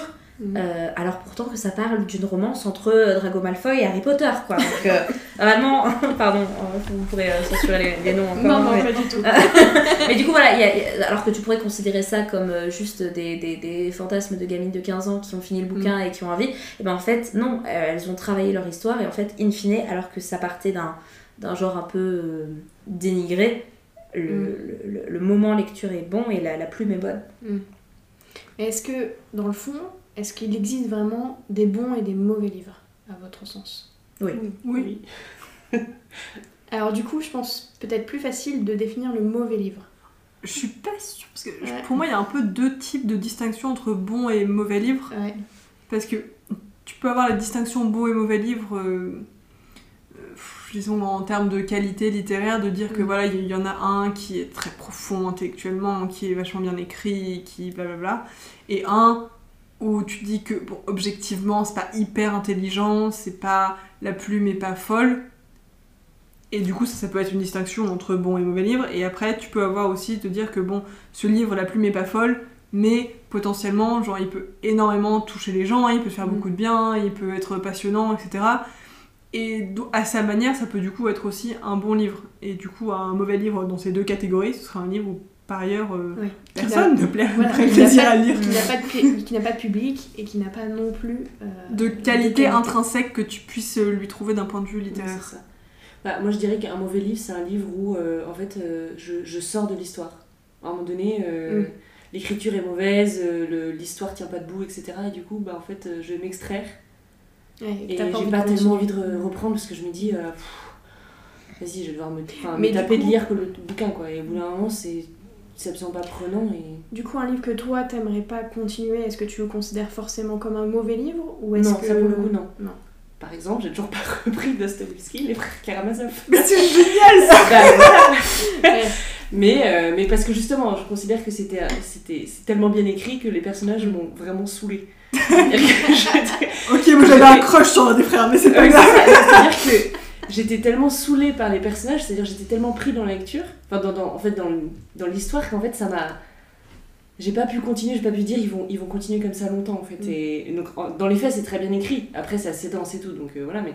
Mm. Euh, donc à un moment donné je me suis arrêtée, je me suis dit ok là je temps mort parce que vraiment... euh, J'en peux plus, de- j'en peux plus de ces frères qui, qui, qui sont au courant, qui sont, qui sont, qui sont mauvais, qui sont pas bons, etc. Et qui en fait finalement euh, se disent bon je vais rester comme ça. Voilà. Donc ça m'a saoulée, du coup, mais parce que c'était très bien écrit. Et en fait c'est tellement dense que du coup j'y suis toujours pas retournée. Peut-être qu'un jour, probablement. Encore une fois pour euh, l'idée de culture que tu soulevais, ça va me dire. J'ai décomplexé plein de gens là à, à passer pour l'inculte du groupe. Non, non, mais comprends-moi bien. Mais du coup tu vois, c'est c'est pas parce que je l'ai arrêté qu'il était mauvais, c'est même plutôt l'inverse en l'occurrence. Mais... Mais, mais justement, je veux rebondir sur ce que tu dis parce que c'est hyper intéressant. Enfin, selon moi, je viens de, ça vient cliquer dans ma tête de pour euh, ce que je considère. En fait, je pense que ta distinction, elle est super intéressante parce que euh, un bon livre au sens ressenti, découverte, etc., euh, ça, ça, t'aura pas besoin de... Enfin, ça devient naturellement. Un bon livre au sens bien écrit, plume, etc., je pense que tu as une réelle éducation à te faire. Et genre, c'est pour ça que je pense par exemple que. Enfin, je, je vais parler pour moi, peut-être que c'est pas généralisable, mais euh, tous les grands classiques que j'ai lus et que j'ai appréciés, c'est-à-dire très peu au final, hein, mais. euh, et ben en fait, c'est parce que mes profs de français étaient passionnés et passionnants et qu'ils ont pris le temps en fait de m'emmener. Et, et maintenant, mes, mes, mes classiques préférés sont pas ceux que j'ai lus par moi-même. Mais en fait, ce sont ceux que j'ai pris le temps de décortiquer en cours de français, parce que une fois qu'ils m'avaient donné les clés de euh, euh, pourquoi euh, ce, ce style-là il est important, pourquoi. En fait, une fois que j'avais un peu un, contexte, eh ben, je trouvais que c'était un bon livre, alors même que moi-même, s'il n'y avait pas eu le. Enfin, si je l'avais lu que de moi-même, j'aurais jugé à l'aune de est-ce que j'aime, est-ce que j'aime pas, le ressenti, alors que, alors que grâce à des clés, à des clés de lecture, à des clés de compréhension, je peux passer aussi au deuxième niveau, beaucoup plus euh, euh, euh, intellectuel ou, en tout cas de forme, et me dire bah, avec les bonnes clés, là je sais que c'est un bon livre, et là je sais que c'est pas un bon livre. Il y a une forme d'éducation qui est nécessaire alors. Ah, clairement. En Ouais. tout cas, dans mon cas, ça a été le cas. Non, je pense que c'est vrai aussi et que ça a aussi un effet négatif que, enfin, par exemple, en ayant. Enfin, ça fait hyper prétentieux. Bon, mais bref, en ayant lu pas mal de classiques, euh, du coup, je- j'ai voilà, développé une sorte d'accoutumance. Clairement. Et quand les choses sont écrites, à mon sens, euh, bah, plus, plus mal, que j'ai l'impression que les idées sont moins intéressantes, que la manière de les présenter me paraît un peu... bah, en fait, j'ai vraiment des styles maintenant qui, qui me dérangent, en fait, mais beaucoup plus vite que ça pouvait être le cas euh, avant d'avoir autant lu de classiques, où maintenant, vraiment, ça me, ça me pique les yeux assez vite, en fait.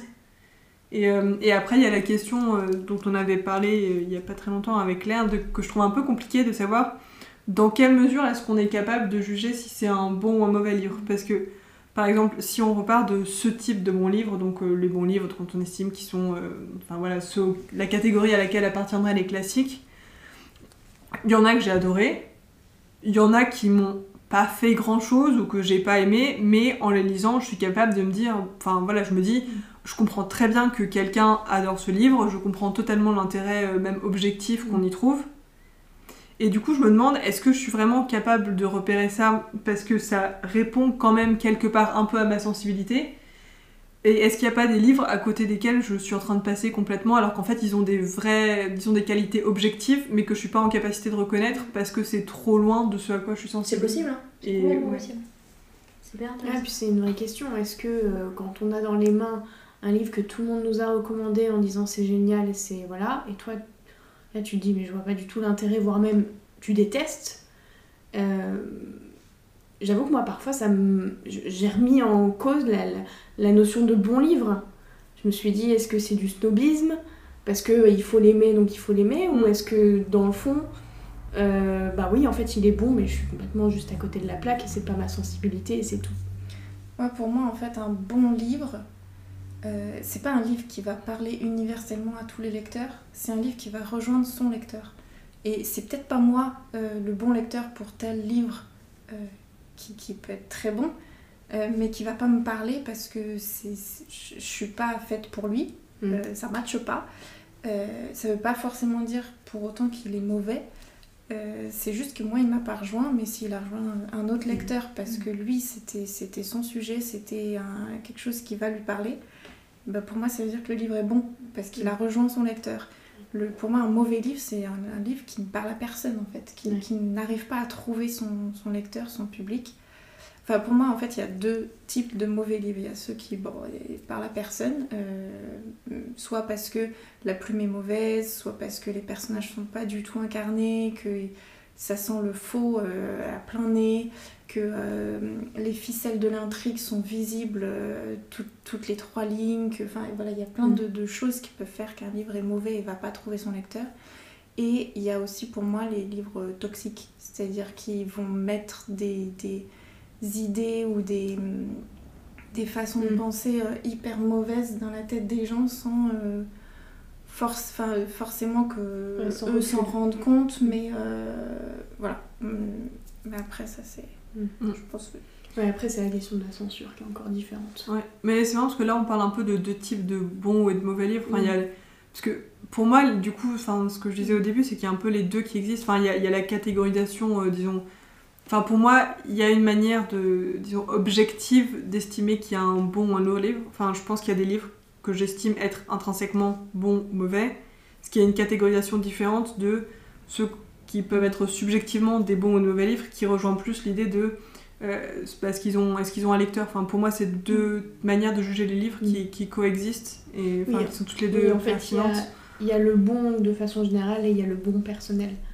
oui ah, mais après façon. je pense que autant je pense, on sera assez uniformément d'accord pour dire que le bon euh, de manière personnelle ou subjective existe autant je pense qu'il y a potentiellement débat sur le fait de savoir est-ce que il y a des livres qui sont objectivement bons ou qui ont un Bah, je pense que c'est une, une question de proportion. Peut-être qu'effectivement, il n'y aura pas un livre dans le monde entier qui fera l'unanimité sur un sujet, Mm. mais par, dans Mais- tes mais zones ouais, géographiques, tu vois. tu Ouais, mais justement, pour moi, quand, quand je pensais à Objectivement Monstre, c'était vraiment. Ça tient à, à la qualité du livre elle-même, tu vois. Même si personne l'aimait, quelque part, euh, il est bon.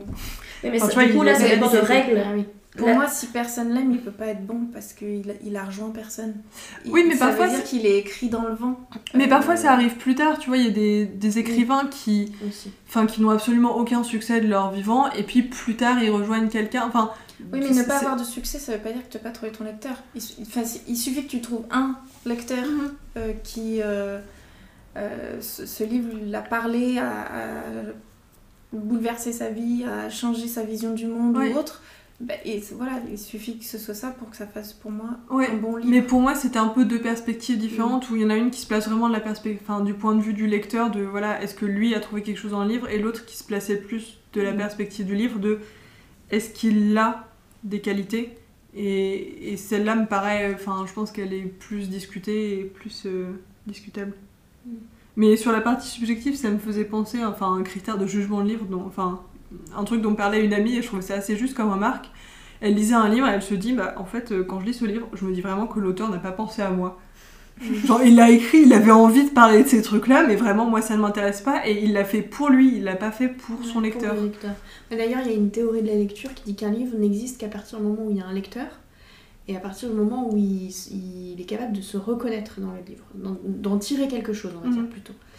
Et donc, euh, par exemple, du coup, ce qui pourrait caractériser un bon livre, c'est un livre qui est lu euh, quand t'as 12 ans, quand t'as 25 ans, quand t'as Il faut 52 qu'ils soient ans, vraiment très quand t'as 82 ans et qu'à chaque fois, à chaque étape, il te parle. Le Petit Prince est généralement un livre qui fait plutôt bien son job. J'étais sûre que tu allais parler de ça, et je suis pas d'accord. C'est une théorie. Non mais euh, j'ai déjà entendu parler de cette théorie, Ouais. Euh, mais euh, c'est marrant parce que tout le monde m'avait dit ça sur Le Petit Prince et du coup quand je l'ai, euh, alors je l'ai apprécié plus tard effectivement, mais et en fait quand je l'ai, quand tout le monde m'avait dit ouais tu vas voir, euh, tu vas, tu vas trop aimer tout ça, je l'ai lu quand j'étais très très jeune et en fait j'étais là, j'ai l'impression que c'est un livre qui se Enfin, qui s'auto-prétend pouvoir en parler à Mm. différents. euh, je l'ai je l'ai trouvé très imbu de lui-même en fait. Ouais, bah, on en revient un peu à la question du snobisme du coup. Ouais, je suis un peu d'accord avec Marion que moi aussi on me l'a fait lire à l'école primaire, je sais plus, peut-être en CE2 ou en CM1.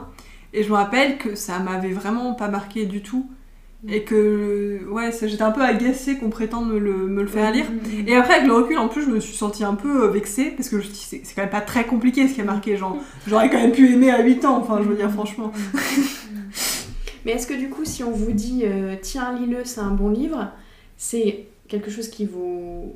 vous êtes plutôt en rejet ou au contraire vous dites ah bah oui. euh, ça dépend qui me le pro. non mais en fait, limite, je, je, enfin, je vais pas répondre à ta question tout de suite, je, je vais répondre après, mais limite pour moi, un livre qui est euh, que tu peux lire à 12, euh, 35, etc., manque complètement son point. Parce que juste, non mais vraiment, parce qu'en fait, moi le Mhm. principe, je sais, enfin moi je rejoins un peu la définition de Marie, c'est-à-dire que ça doit me rejoindre dans un moment de vie. Et donc en fait, s'il me parle autant à 12, 35 et Oui, 80, oui. c'est que j'ai pas évolué en fait. Ah non, justement, c'est qu'à chaque fois tu vas y trouver quelque chose de De différent. différent, c'est vrai, c'est vrai. c'est Ouais. vrai. Après, mais après, je pense qu'un très bon livre peut aussi être un truc qui te rencontre à un moment Oui. particulier. Enfin, euh, quand j'ai lu là, les lettres à un jeune poète de, de Rilke, je me dis, bah merde, j'aurais dû lire il y a 10 ans. Mm.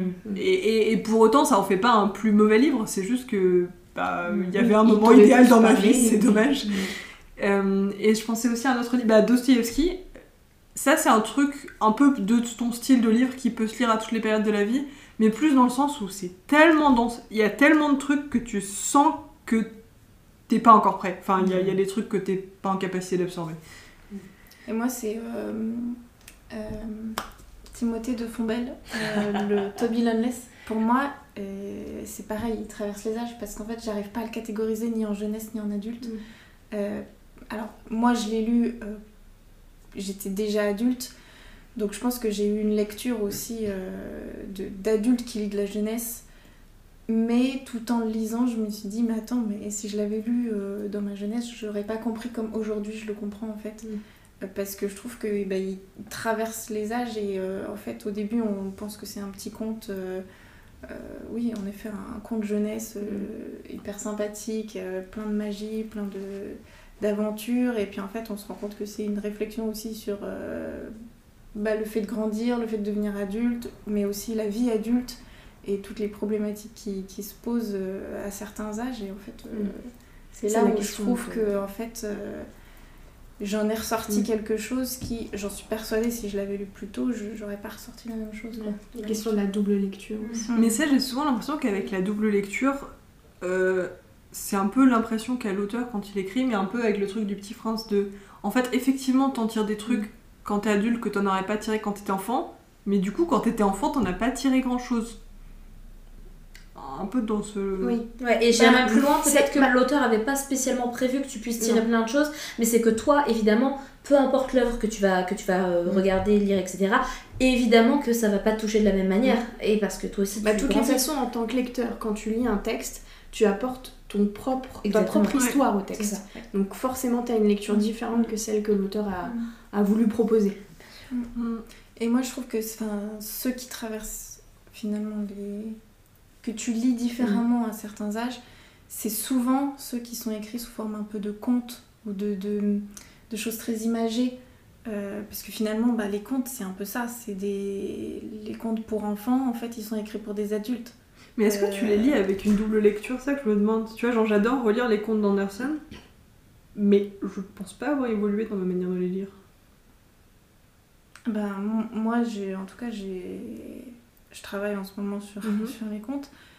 Et en effet, je pense qu'il y a certains contes, j'étais complètement passée à côté quand j'étais petite. Non, je pense que c'est surtout que quand on est enfant, les contes typiquement, on les, on les, enfin il y a vraiment une manière euh, très manichéenne quand on est enfant de Mm, catégoriser de les gentils et les méchants. Donc quand il y a des trucs extrêmement trash euh, euh, qui se passent pour les méchants, c'est juste le mal est puni. Il n'y a pas tellement de euh, ah elle se fait crever les yeux, c'est genre juste le mal est puni, enfin vraiment. Alors que quand t'es adulte, t'as juste mais c'est horrible t'as vraiment une vision beaucoup plus terre à terre des choses en mode euh, c'est très violent, euh, vraiment c'est. euh, Ouais, après là, les contes auxquels je pense, c'était des contes où les héros eux-mêmes subissent des trucs horribles et que ça, ça me parlait beaucoup. Mais- C'est vrai que Andersen, euh. Alors on va légèrement dévier. Comment est-ce que vous choisissez vos livres du coup? Le prix. C'est c'est vrai. ça aide. Euh. Est-ce que c'est des conseils? Est-ce que vous aimez suivre des auteurs? Est-ce que vous, vous privilégiez certains genres? Est-ce que, est que vous regardez la presse? Est-ce que vous regardez les critiques? Bah, je je crois que je m'enferme dans mes propres, euh, mes propres présupposés. En fait, je pense que je vais surtout dans des choses que je connais ou des choses où je sais que je vais aimer parce que j'ai déjà lu ce genre de choses euh, ou des recommandations de gens que je sais qui aiment la même chose que moi. Je crois que, je crois que malheureusement, je suis pas quelqu'un de très explorateur dans sa manière de, de, de chercher un livre, à moins qu'il ait une, une couverture rigolote et je me dis, oh, ça a l'air sympa. Mais, euh, mais sinon, euh, je crois que je suis le genre de personne qui va toujours aller un peu euh, dans sa zone de confort en termes de lecture. Moi, je marche beaucoup aux recommandations. Euh, mais enfin, je dis ça, mais euh, parfois, euh, quand il y a plusieurs personnes qui m'ont dit, tu vas voir, c'est absolument génial. Enfin, typiquement, La passe miroir de Christelle Dabos. Euh, on me l'avait vendu euh, vraiment euh, bien, très très bien. Et du coup, j'ai fait un énorme blocage. Euh, Il m'a fallu des années pour m'y mettre, et c'est effectivement phénoménal. Mais euh, je me suis dit, que je l'ai fait pendant toutes ces années. Mais, euh, mais bon, sinon, de manière générale, quand c'est juste une ou deux personnes qui m'en parlent et qui me disent, là, franchement, euh, vas-y, c'est hyper sympa, tiens, je l'ai, incroyable, donc ça aussi, c'est pratique. Et du coup, plutôt comme ça. Et un peu tout style en plus. J'avoue que j'ai tendance à plutôt prendre des styles que je connais, ou si je Mm. sais que la personne a plutôt un, un style qui m'est familier, ou... euh, Du coup, quand tu dis recommandation, c'est vraiment recommandation de gens que tu connais Ou est-ce Oui. que c'est aussi. Non, euh, je regarde pas beaucoup de, de, de trucs sur YouTube ou, ou, Mm. euh, ou Insta. Euh, c'est plutôt des. Oui, oui, la famille, les amis. Mm. ouais, plutôt, plutôt comme ça. ouais. ouais, en direct. Ouais, pour moi, c'est. Il y, a, y a une petite partie recommandation. D'ailleurs, ce qui est marrant, c'est que quand on prête un livre, je lis pas. Et en fait, le... parce que je me suis rendu compte que ça, ça marche pas. Il faut que quelqu'un t'en parle et que t'aies suffisamment envie de le lire pour l'acheter. Et c'est à ce moment-là que tu vas lire. Mais en dehors de ça, euh, je pense que je marche pas mal par. euh, je fais de la triangulation, je sais pas, genre je trouve un livre et. Genre souvent par collection. Par exemple, un éditeur, je me dis tiens, j'ai aimé celui-là et celui-là, donc je vais chercher un petit peu plus loin. Et, euh, ou alors donc certaines collections, certaines éditions où j'en ai lu plusieurs et je me dis bon, on va chercher un petit peu plus loin. Et, euh, ou alors, ouais, ça m'arrive de traîner sur euh, parfois des listes, genre sur Babelio, de gens dont j'ai aimé les commentaires sur certains livres, en positif comme en négatif. Je me dis, hmm, là, on a, on a l'air d'avoir un, un terrain d'entente. Donc, euh, qu'est-ce qu'il enfin, a noté euh, haut, par exemple Des trucs comme ça? Et euh, ouais, du coup, j'ai trouvé des trucs très chouettes, comme, mais genre complètement obscurs parfois. Genre, j'ai lu euh, récemment un truc qui était très bien. Euh, c'est un livre de Lydia Tchouchovskaya qui s'appelle Sofia Petrovna. Et en fait, ça a été écrit par une femme euh, dans les années 30, en fait, juste au moment des purges staliniennes. Et elle raconte, du coup, le, en gros, le goulag, mais côté ceux qui sont pas partis et qui ont vu leurs proches partir, et du coup, tout- toute l'inquiétude, toute l'administration, enfin, toute la réaction par rapport à ça. Et c'était génial. Moi, c'est tellement varié. Euh, Il y a des fois, ça va juste être. euh, Alors, j'adore faire les festivals, les salons du livre, etc. J'en j'en fais pas mal. Et euh, j'aime bien juste déambuler, regarder les couvertures. Et il y en a une qui m'accroche. Et puis. Voilà, je vais un peu plus loin. Et des fois, c'est juste comme ça. Euh, c'est d'ailleurs comme ça que j'ai découvert Valentine Gobi avec l'échappée au Salon du Livre de Paris. Couverture magnifique, je fais vas-y, je prends. Je sais, je, je, sais même plus si j'avais regardé la quatrième de couverture ou rien. Des fois, j'adore aussi euh, me dire j'y vais à l'aveugle. Bon, là, ça l'a fait en l'occurrence. Et euh, sinon, je regarde aussi pas mal d'influenceuses littéraires sur YouTube, sur Instagram. Puis je commence un peu à me faire euh, une idée de celles qui ont des avis à peu près similaires aux miens ou autres.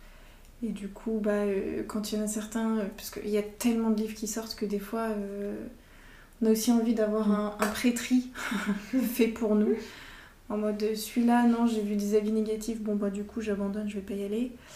Euh, souvent, ça marche comme ça. Et après, c'est pas parce que je n'ai vu que des avis positifs sur un livre que forcément je vais me dire je vais l'aimer. Parce que j'essaye de pas avoir trop d'attentes parce que des fois, bah, c'est. C'est ça qui fait que les déceptions sont d'autant plus dures. Euh, quand ça ne matche pas avec nous, soit on se dit euh, j'ai un problème, soit on se dit bon bah c'était juste pas un livre fait pour moi. Souvent je me dis j'ai un problème, mais Alors que c'est souvent le livre qui n'est pas fait pour toi. Euh, mais voilà, mais du coup, ouais, c'est c'est très variable. Euh, après, je suis très sensible aux couvertures quand même. Ouais. Ouais, je- Euh, une couverture que je ne vais pas aimer, on aura beau me dire ce livre est génialissime, il faut absolument que tu le lises. Euh, on va me le prêter, il va rester trois ans dans ma, dans ma bibliothèque, et puis au bout d'un moment, je vais dire bah, genre, en fait, je te le rends parce que je- j'arrive pas à l'ouvrir. Maintenant, on te le prêtera, mais dans une autre édition. Exactement. Mais euh, ouais, une couverture que- qui, qui me rebute, je n'y arriverai pas. Moi, j'avoue, je fonctionne beaucoup au, au- comment dire, à l'impulsion. Euh, voilà, je vois un livre, la couverture est chouette, euh, il- il- le titre a quelque chose qui me parle. Là, c'est pile poil ce qui m'est arrivé tout à l'heure à la, à la, à la librairie. j'ai, vu le, j'ai vu le mot vampire, j'ai fait ah oui, c'est ça que je veux. C'était complètement absurde. J'avais pas du tout prévu de l'acheter. Enfin bref, euh, voilà. Euh, après, oui, je fonctionne aussi beaucoup à la recommandation. Euh, voilà, voir un peu ce qui sort, ce qu'on m'en dit. Plutôt les personnes que je connais, d'ailleurs, que, forcément euh, tout ce qui est influenceuse littéraire. Pourtant, euh, j'ai un compte Instagram et je regarde plein de choses, mais au final, euh, euh, j'ai pas encore trouvé quelqu'un qui avait un peu la même vibe que moi, donc euh, voilà, je, j'y vais pas forcément beaucoup là-dessus. Euh, plutôt avec les personnes que je connais, donc du coup je suis capable de voir euh, que voilà, ils ont tel caractère et que du coup je vais les rejoindre là-dessus, ou au contraire pas du tout. Et puis après, euh, je fonctionne aussi par euh, beaucoup euh, maisons d'édition, ligne éditoriale. Je suis très sensible à ça. Mm. Alors peut-être que c'est à cause de mon métier, j'en sais rien. Mais voilà, quand il y a des maisons d'édition, je sais qu'ils vont me plaire. Là ré- récemment, il y a une maison d'édition qui a changé pour une de ses collections de- d'éditeurs et depuis, euh, je n'arrive plus à lire ses romans alors qu'avant, je les achetais tous les yeux fermés. Parce que euh, voilà, il y avait quelque chose dans le. Vraiment, c'était très ténu, mais il y avait quelque chose dans, dans, les messages qui étaient passés dans les livres qui était très particulier. Ouais. Et en fait, on a légèrement changé ce messa- message et du coup, j'y suis plus du tout réceptive. C'est fou. Et alors que c'est, enfin, vraiment, j'adorais quoi. Donc c'est un petit peu décevant. voilà, mais là en ce moment, euh, par exemple, je suis en train de découvrir euh, Slalom et euh, j'adore quoi. Enfin, dans de soi, c'était chez eux. Et il y a quelque chose qui me parle euh, dans, dans le, dans le choix des, des textes. Et donc, du coup, ben, je sais que je peux, à première vue, lire leurs textes euh, les yeux fermés. Non, c'est pas possible, mais je peux les lire. Ouais, seulement, je suis pas C'est du assez tout. euh, engagé. ouais. Mais je, trou- je trouve ça hyper difficile dans la, la littérature, enfin tout ce qui est un petit peu contemporain. Enfin, moi j'aurais besoin de beaucoup plus de prêterie. Enfin, je, je m'y noie un petit peu et j'ai du mal à cibler des trucs qui Mm. pourraient me plaire. Enfin, 99% du temps, c'est pas du tout ce qui me correspond. Ce qui- Ah oui. Du coup, c'est plus facile avec les classiques parce que déjà il y a un petit prêterie qui a été Ouais. fait. Et, euh, et là, c'est enfin, plutôt voilà, je, je vais m'en renseigner ou je vais entendre parler d'un Mm. livre. Et, euh, et juste au pitch et à genre les premières euh, lignes, enfin les quelques premières pages, je me dis ah bah c'est bon, coup de cœur, euh, je suis folle amoureuse, euh, c'est c'est bien. Ceci dit, moi je parle de recommandations que de proches, et en fait je suis aussi très sensible à ce que me disent mes libraires. J'ai une Ah oui. très bonne librairie juste à côté de chez moi, et en fait euh, de temps en temps je déambule, j'ai vraiment zéro intention d'acheter quoi que ce soit. Il y a un libraire qui me voit qui me dit Vous avez déjà lu celui-là? Je suis en mode Quoi? De quoi ça parle? Ça m'est arrivé aussi. Je me suis aperçue que le libraire de la bra- librairie à côté de mon travail me reconnaît, ce qui est très inquiétant. et, et en plus, il m'a fait des super bonnes recommandations. Donc j'ai lu euh, un, un truc qui est hyper sympa qui s'appelle euh, 69 tiroirs de Goran Petrovic et qui parle de personnes qui. Pourquoi tu me regardes comme ça Ah, j'ai rien Et du coup, c'est des personnes qui, en fait, quand ils lisent dans li- des livres, rentrent à l'intérieur et sont même capables de faire des, des petites corrections. Et donc, par exemple, ils vont corriger les, les mots du livre et ça va changer par la façade, ils vont rajouter des petites corniches, des machins et tout. Et en fait, il va y avoir une rencontre entre plusieurs personnages à l'intérieur d'un livre et donc ils vont devoir à leur fixe lire ce livre alors qu'ils sont très éloignés les uns des autres pour pouvoir se retrouver. Et c'était, c'est vraiment adorable. C'est hyper chouette. Moi, je pense qu'il y a aussi un auteur. Quand j'aime, j'ai vraiment un coup de cœur pour un livre, euh, je vais aller voir les autres livres Mm. de cet auteur. Ouais, je suis d'accord. Et Ouais. si je continue à avoir des coups de cœur, bon bah là je vais me dire ok, auteur coup de cœur, tout ce qu'il écrira, je l'achèterai. Euh, Il y en a certains comme ça qui. Ah, c'est drôle parce que tu vois, Baptiste Beaulieu, dans son genre, j'ai adoré le premier roman que j'ai lu de lui. Et en fait, euh, je- du coup, je les ai tous lus. Et il y en a, enfin, il y en a un en particulier, euh, Celle qui l'attendait, quelque chose comme ça. Euh, je l'ai lu l'été dernier. Il était. Enfin, je suis passée comme ça, au-dessus. J'ai- j'ai absolument pas compris ce qu'il avait voulu dire au lecteur. Et en même temps, ça m'a pas du tout dégoûté de Baptiste Beaulieu. Au contraire, je continue à acheter ses livres et à me dire bon bah si c'est perché, tant pis. Mais euh, ouais, bien aimé quand même. C'est Il y, a- y a que- des gens, ouais, il y a des auteurs où c'est hyper Non, moi, c'est vrai complexe. qu'avec Tracy Chevalier aussi, ça m'a fait ça. Mm. Il y en a un que j'ai beaucoup moins aimé, mais ça m'empêche pas d'aller continuer, continuer. parce que je sais qu'elle peut faire du très bon et du coup, j'ai envie de retrouver ce très bon. Et bon, il y, en a peu quand même qui sont que j'ai moins aimé. Waouh Le jugement de valeur non, c'est juste que il y a des livres que. Et moi, je. Enfin, euh, j'en ai écrit qu'un seul, mais le jour où j'en aurais écrit plusieurs, je, je me dirais pas, ils, ils se valent tous. Enfin, euh, c'est Mm. pas parce que j'en ai réussi un que je vais tous les Mm, réussir, bien ou c'est pas parce que j'en ai raté un que je vais Ouais, tous les rater. Ouais. Enfin, C'est J'ose espérer. Ouais, à la rigueur, c'est incroyable à quel point il y en a qui arrivent à être bons dans tous leurs romans. Quoi. Mm. Et d'ailleurs, euh, quand tu disais euh, choisir un, un- dans les contemporains, on est un peu perdu. Euh, c'est vrai que moi, il y a quelque chose euh, qui me rebute complètement dans le dans l'adulte contemporain parfois, c'est euh, des couvertures qui sont qui n'ont pas forcément beaucoup de beaucoup de caractère. Euh, en France, en tout cas, tout est blanc. Enfin. et en fait, du coup, ils se ressemblent tous et, et- et du coup, on n'arrive pas à se diriger vers quelque chose parce qu'en fait, aucun nous envoie quelque chose de particulier. Alors que là, on, qu'on- on, on est à Guernesey, on, on enregistre l'épisode à Guernesey. On était dans une librairie du coup avec des livres anglais.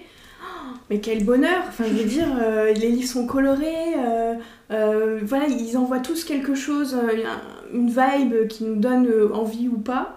Et c'est vrai qu'en France, on est encore sur des couvertures très très classiques. Alors, on commence à en sortir avec des bandeaux qui font apparaître des, des, des- des photos, des illustrations. Il y a des collections aussi qui naissent avec vraiment une identité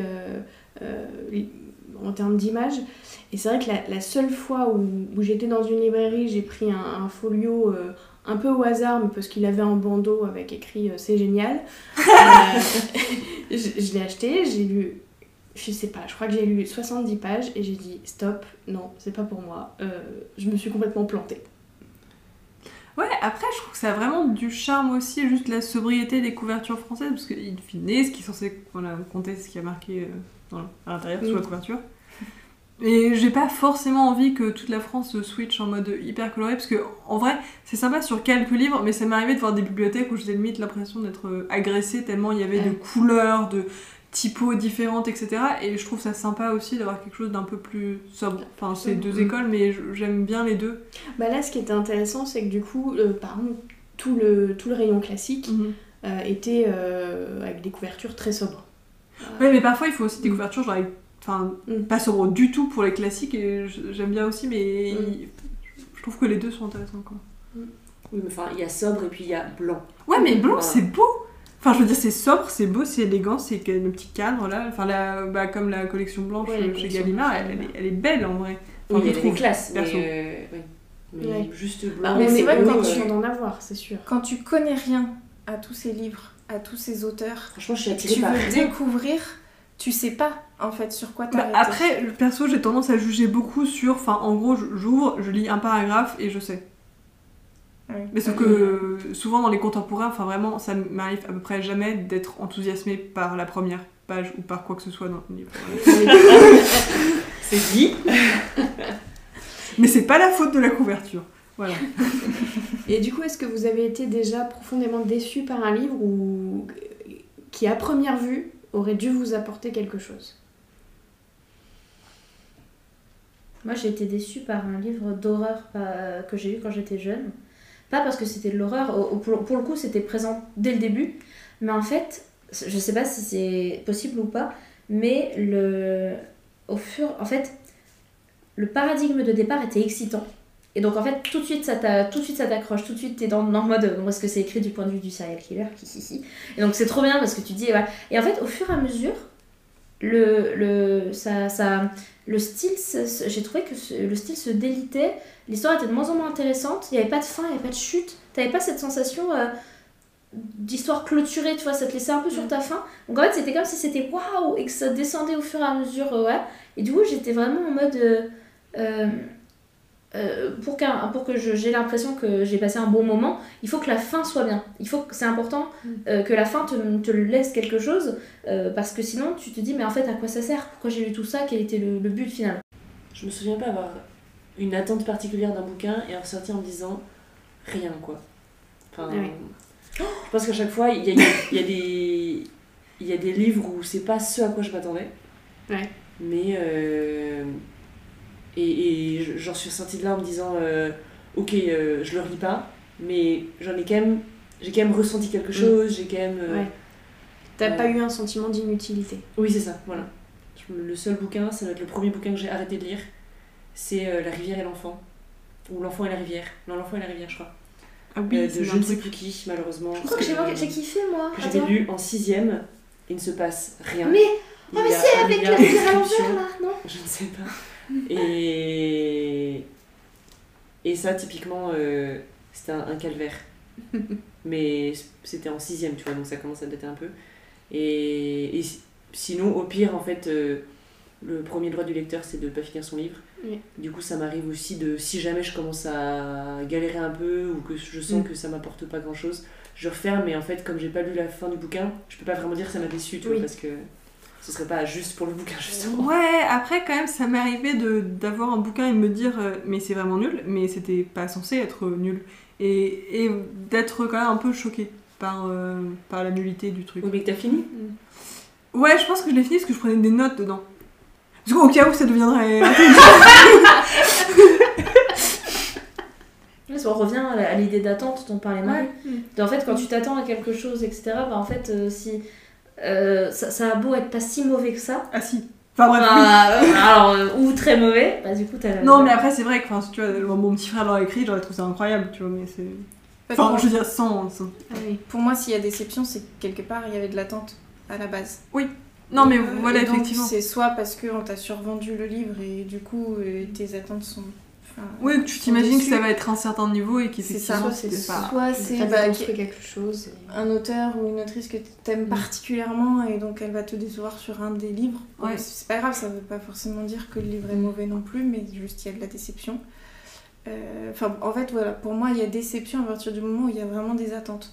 Moi, là, par exemple, il y a un livre que je n'ai pas du tout aimé, euh, mais vraiment, enfin, au point de me dire, je, veux bien rencontrer quelqu'un qui a aimé ce livre pour qu'il m'explique pourquoi. Parce que vraiment, je ne voyais pas. Mais c'était pas une déception, parce que j'avais pas forcément d'attente euh, à la base, j'y allais juste par curiosité pour voir ce que c'était. C'était en l'occurrence Profondeur de l'océan euh, dans la série des, euh, des de Disney sur la petite sirène, voilà, de Lise Braswell. Euh, mais par contre, euh, ouais, des déceptions, ça va plus être chez des auteurs ou des autrices que j'aime particulièrement et Mm. qui m'ont déçu sur un de leurs romans. euh, où, bah oui, en effet, j'avais tellement aimé le précédent que j'attendais à ce point, enfin, un, niveau assez conséquent. Ou alors une suite de séries qui s'essouffle, qui, quand t'as tellement aimé le premier livre, en fait, voilà, Mm. la déce... Enfin, Ouais, moi j'ai aussi connu la déception face à une couverture. La couverture me plaisait beaucoup, je la trouvais très belle, elle, elle m'inspirait quelque chose. Et le roman était pas du tout, du tout, du tout ça. Et en fait, euh, alors je sais pas, est-ce que ce, roman-là, j'ai- un rapport très particulier avec lui parce que je reconnais qu'il était très bien écrit, Euh, mais j'ai pas vu d'intérêt, enfin, je, je- enfin vraiment, j'ai pas aimé quoi. Et je me dis, est-ce que j'ai pas aimé parce que bah, en fait j'en avais attendu quelque chose de la couverture, attendu quelque chose de l'autrice, euh, attendu quelque chose de l'histoire euh, Ou est-ce que juste euh, ça m'a pas marqué Enfin, je, je- je suis incapable de définir vraiment ce qui m'a déçu et j'ai été jusqu'au bout du roman en me disant il va se passer un truc, il va, il va y avoir quelque chose. euh, C'était très sombre, donc j'attendais quelque chose d'un petit- d'un petit peu lumineux. Et ouais, voilà, je, je, je, je sais pas. c'était quoi? C'était euh, du thé pour les fantômes, fantômes de Chris Vuklesevic. Voilà, je. Et pourtant j'étais très contente de l'acheter et tout, hein, mais. Voilà. Et c'est pour ça que je trouve qu'on a. Pardon, mais euh, on- beaucoup, tout à l'heure, on a parlé de, de couverture, on a montré à quel point ça avait de l'importance, mais peut-être que c'est à nous aussi de faire attention à se dire, bah, a cover is not the book. So Non, bref. Mais euh, voilà, et, et de se dire, bah, c'est important de, de- que, la, que ça matche parce que c'est ça qui va attirer notre regard, Mm. mais de, bah, effectivement, peut-être lire euh, la première ligne ou la dernière ligne Mm. ou ce truc comme ça pour se dire. La dernière série. Et ben, ah, j'adore bah faire là, ça. Justement, en l'occurrence, la première ligne était très bien. Et en fait, il m'a fallu euh, la fin du deuxième chapitre pour me dire Hum, Mm. bizarre. Mm. Ouais, ça m'est arrivé aussi certains. Enfin, genre, je pense euh, l'été. Il y a deux. Non, il y a deux ans, l'été. J'avais lu un livre euh, de Iris Murdoch qui s'appelle Under the Net. Et les premières lignes sont ouf. Et après, ça tient pas tout à fait ses promesses. D'ailleurs, euh, juste euh, voilà, comme ça pour vous donner une idée, euh, moi en tant qu'éditrice, je fais pas de roman, euh, mais on fait dans le livre que je fais, ça m'est arrivé plusieurs fois de devoir faire attention aux premières pages uniquement parce qu'on sait que le lecteur va ouvrir les premières pages et donc Mhm. il faut lui en mettre plein la vue dès le début. Non, mais ça. ouais. Et donc là, en l'occurrence, c'était un livre euh, euh, où tu avais du texte et de l'œuvre d'art. Et donc mettre une belle œuvre d'art bien sur la première double pour attirer le lecteur. Un côté hyper marketing. Bien sûr. Mm. Mais parce que le livre est avant tout un objet d'achat, Mhm. malheureusement, aux yeux de l'éditeur. Mais c'est pour ça que je trouve que c'est difficile parce que par exemple un, un tableau, bah voilà, tu le vois euh, pour ce que c'est. Euh, un, un film, euh, au pire, euh, bah, c'est que deux heures de ta vie. euh, c'est- voilà, Euh, un- une série, au pire t'arrêtes Netflix. Un, comment dire, j'en sais rien. Un, manga, c'est un tout petit tome. Au pire t'achètes pas les ceux d'après, tu vois. Mm. Je trouve que le, le roman. C'est. bon, après, ça, ça dépend ce qu'on pense du prix des livres, mais ça, ça, ça t'engage directement sur l'entièreté de l'œuvre, euh, avec pas beaucoup de, avec pas beaucoup de, de- d'indices avant, à part les recos. Et je pense que c'est pour ça que on a tout aussi euh, au- au- autant de recommandations et qu'on porte autant d'importance à la recommandation. C'est parce que eux, ils l'ont vu, ils le savent, donc eux, ils, ont, ils se sont tapés tout le bouquin pour savoir si oui ou non ça valait le coup. Euh, T'as t'as pas. T'as peu, mais t'as quand même beaucoup d'éléments en fait qui normalement doivent t'aider à Mm. faire ton choix. C'est-à-dire que t'as une quatrième de couverture, t'as un titre, Mm.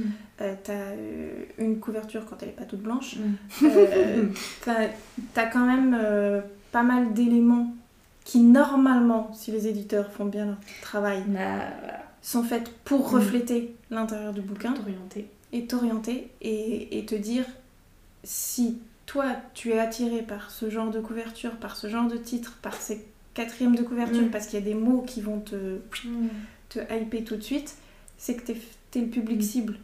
Si t'as pas tout ça, c'est que le livre n'est peut-être pas pour toi, Mm. en fait. Normalement, en tout cas. Euh, c'est comme ça que sont travaillés les livres, euh, les couvertures, les quatrièmes, les titres. Et d'ailleurs, de la même façon, du coup, on disait, euh, voilà, je disais que j'étais attirée par des éditeurs, par des auteurs. Bah, du coup, il y a aussi des éditeurs et des auteurs que je fuis parce que je sais que je vais être déçue. Mm. Parce que je vais. Parce qu'en fait, il y a toujours une forme d'attente quand on achète un livre. Parce que comme tu disais, il y a une forme d'engagement euh, à acheter un livre. Enfin, en tout cas, je le ressens aussi comme ça. Euh, qui est lié évidemment au prix, mais je sais pas, qui est lié aussi à l'objet. Voilà, qui, qui, qui a une place. Et puis c'est vrai que lire un livre, ça prend du temps, c'est un engagement. Euh, c'est beaucoup plus facile de rester sur son téléphone euh, ou devant sa télé plutôt que de prendre le livre et de lire. Il y a vraiment une forme de de- d'exigence. et donc du coup, ben, quelque part, euh, ben, c'est une exigence qu'on attend aussi du livre derrière. Mais après, puis il y a aussi plus ou moins de prise de risque, parce que bon, et oui, il y a des choses qui m'attirent spontanément, et du coup, je vais les acheter et les lire, et qui sont souvent des classiques, donc, euh, enfin, je veux dire, à un moment, j'ai compris à peu près le pitch, Les Misérables, enfin, ça va, je vais pas complètement à l'aveugle. Et après, ça, ça m'arrive de- d'essayer, du coup, de manière un peu plus risquée, de tenter des trucs contemporains, je suis souvent déçue, mais... Mais il y a un moment, et du coup, ouais, il n'y a pas toujours tous les éléments dans la quatrième, euh, les premières pages, etc. Enfin, oui, il y a un moment, tu, tu sautes, quoi. Genre, tu, tu- tu tentes le coup. Oui. Ouais. Et il faut pas avoir peur de la déception non plus, je pense, parce que ça fait partie euh, du plaisir de lecture et de se dire euh, je vais pas lire que des euh, livres qui sont bons en fait. C'est aussi le. Enfin, moi j'aime aussi partir à la découverte d'un truc où je ne sais pas si je vais aimer ou pas. Mhm. Et après, euh, je ne me force pas non plus en général. Bon, sauf pour certains cas. Mais euh, je ne me force pas quand vraiment c'est de la torture de lire. Je me dis, là, ça sert à rien de continuer, euh, j'arrête. Et puis c'est vrai que moi j'ai aussi ce rapport de me dire, euh, c'est vrai que la bibliothèque est utile. Euh, D'aller à la bibliothèque, Mhm. pouvoir prendre un livre en se disant, bon bah, au pire je le lis pas, c'est pas grave, au pire je le commence et je le finis pas. Et au mieux, ben, c'est en fait un truc que j'adore et en fait derrière j'en lirai plein d'autres. La, la bibliothèque est assez utile pour ça. Et, euh, et c'est vrai que moi, là, ces derniers temps, j'ouvre vachement mes lectures, euh, notamment en allant dans des festivals, des choses comme ça. Et je trouve ça absolument passionnant, en fait, parce que euh, je me dis, euh, euh, bah, en fait, je, m'ouvre à des nouveaux univers, et à des nouvelles façons de penser, à des nouvelles façons de construire des histoires, et, et c'est trop chouette. Et du coup, je sais qu'il y a des genres aujourd'hui que je ne lis pas, mais en fait, je les lis pas, pas, pas- pas parce qu'ils me plaisent pas, mais parce qu'en fait, ben, j'ai pas le temps. mais un jour, je sais que j'irai aussi lire du thriller et du thriller hyper gore pour tester. Rien que pour tester. Après, peut-être que dans le fond, euh, ça me plaira, je veux pas avoir de- d'a priori non plus euh, sur tout. Et de la même façon, le, le livre d'horreur que j'avais acheté, à première vue, j'aurais dit non, je lis pas de l'horreur. Et en fait, euh, ben, je sais pas, j'avais quand même cette petite curiosité de me dire est-ce que je suis sûre? En fait, j'ai adoré. Donc ça, c'est plutôt chouette. C'est chouette. Puis comme ça, tu pourras le, le prêter à Marie ou, ou le, ou le faire à Marie. Non, non, non. Pas la peine. Alors, on va terminer avec une dernière question, euh, puisque vous êtes un cercle d'écriture.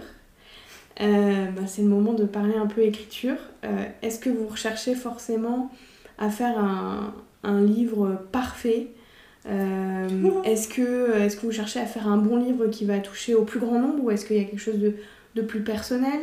Euh, Enfin voilà, c'est quoi votre démarche par rapport à cette question de, de faire un livre qui va plaire? Je, je pense qu'on a tous envie, tous ceux qui écrivent. Euh, bon, après, il y a des exceptions, mais je pense qu'en tout cas, la grande majorité que, de ceux qui écrivent ont envie d'être lus. Et quoi de plus plaisant, à mon avis, que de que d'être lu par un nombre assez important de personnes pour se dire, bah, j'ai réussi à toucher beaucoup de gens. Donc je pense que, je pense que ça, c'est- c'est c'est motivant.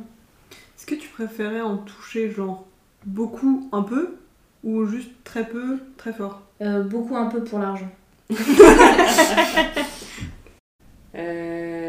Je pense que j'aimerais bien écrire euh, quelque chose qui effectivement touche un certain nombre de lecteurs. Enfin, effectivement, euh, on écrit pour être lu. Enfin, on écrit pour le plaisir d'écrire et ensuite pour le plaisir d'être lu. Euh, et bah, je vous en parlais tout à l'heure, j'ai eu une discussion avec, avec un ami qui disait que lui, il voulait écrire, mais que visiblement, lui, voulait écrire pour écrire vraiment quelque chose de, de grand, enfin de, de, de profond, d'intellectuel, etc. Euh, J'avoue que j'avais pas tout à fait l'ambition d'écrire quelque chose de particulièrement euh, très intellectuel. Je, je voudrais écrire quelque chose de vivant et qui, et qui touche, quoi, mais euh, Mm. ce serait déjà... Mais du coup, entre mal. le plaisir d'écrire et être lu, est-ce qu'il y a quelque chose qui l'emporte ou pas? Ou est-ce que il faut qu'il y ait un C'est-à-dire que le plaisir d'être lu, c'est pas encore multiplié. Mais c'est-à-dire que là, pour le moment, c'est plutôt le plaisir d'écrire qui l'emporte, puisque c'est c'est plutôt. euh, Enfin, je veux dire, j'ai jamais été édité ou quoi, donc en fait, euh, euh, c'est plutôt ça qui l'emporte. Après, je pense que si jamais un jour je venais être édité, hein, on sait toujours jamais. oui, je pense que là, le plaisir d'être lu et de savoir que son histoire, enfin, mon histoire est entre les mains de, de gens qui peut-être, j'espère, l'apprécient et ressentent des émotions et, et, justement vivent ce que moi je peux vivre en, en lisant, euh, c'est-à-dire euh, s'extraire euh, du quotidien, euh, vivre des aventures euh, et s'identifier euh, potentiellement aux personnages, etc. Euh, oui, si, ça, ce serait, ce serait assez extrêmement gratifiant et extrêmement plaisant. Là, actuellement, je pense que c'est plutôt le plaisir de l'écriture qui l'emporte pour le coup. Euh, J'avoue que c'est particulier parce que mon roman, mon premier roman vient de sortir. Mais donc pour l'instant, je suis encore dans le. Ça m'a fait plaisir d'écrire euh, parce que en fait, donner vie à des personnages, à une ambiance, à un univers, c'est euh, c'est hyper réjouissant en fait. Enfin, euh, je me souviens de, de moments où, enfin, vraiment toute la période où j'écrivais, j'étais dans mon, j'étais dans mon monde quoi. Et, et c'est c'est exaltant. Enfin, donc il y, a, y a ce plaisir d'écrire et, et c'est ouais, que j'ai pas encore retrouvé là aujourd'hui, mais je vais, je vais y arriver. et, euh, et du coup, pour l'instant, j'avoue que je. C'est, c'est un sentiment très mitigé de, de savoir qu'il y a des gens qui le lisent. Euh, ça me fait bizarre parce que j'ai l'impression de- d'avoir une part de moi qui est, enfin, qui, qui est à disposition euh, de personnes que je ne rencontrerai jamais, qui potentiellement ne me parleront jamais, ne me diront jamais ce qu'ils ont pensé du livre, qui peuvent être touchés ou non. Euh, mais du coup, il y a quelque chose d'assez distant euh, auquel j'ai du mal à... Enfin, que j'ai du mal à saisir pour l'instant. Euh, et en même temps, je trouve ça aussi fascinant de me dire que ce que moi j'ai écrit peut toucher des gens. Je pense que oui, en effet, on a tous cette attente de toucher des gens quand on écrit, parce qu'on n'écrit pas pour nous, même si on est notre premier lecteur. Euh, on écrit surtout pour que ce soit transmis. Enfin, en tout cas, euh, moi, c'est un peu le cas. Mais euh, de mon côté, je pense que tout est commencé plus par le, le plaisir d'écrire. Enfin, j'ai toujours écrit en fait depuis que j'ai appris à former des lettres et, j'arrive pas à concevoir ma vie sans écrire en fait. Donc après, j'ai choisi un chemin de vie qui n'a rien à voir et donc en, voilà, en me disant depuis le début que ce serait au mieux une toute toute petite partie de mon existence mais j'en ai vraiment besoin en fait. J'arrive pas à faire sans, j'arrive pas à me projeter dans je sais pas, une année entière sans écrire ou une vie entière où j'écrirai jamais de livre. Bon, du coup, j'ai un peu redoublé d'efforts là les derniers temps. Et, euh, et c'est plus du coup après ça que j'essaye de garder quand même bien à l'esprit que c'est quelque chose qui est quand même aussi pour les autres et que ça me paraît important d'écrire quelque chose qui, qui parle à d'autres, qui touche d'autres personnes, qui les intéresse, qui les fasse se sentir bien euh, ou, autre. Donc, euh, et de pas écrire juste égoïstement pour moi et pour le pur plaisir d'écrire. Très bien. Bah, je pense qu'on a fait le tour. En tout cas, je pense qu'on est tous d'accord pour dire que vous avez le droit de lire ce qui vous plaît. Oui. C'est ça le plus important. Exactement. Et ben écoutez, on va rester là. Euh, si vous voulez euh, me retrouver, vous pouvez me retrouver sur Instagram, Charlie et la pétillante, et également sur mon site internet, lapétillanteedito.fr. Et puis ben, on se retrouve très vite pour euh, d'autres épisodes du podcast. En attendant, je vous souhaite des bonnes lectures et surtout des lectures pétillantes. À, À bientôt bientôt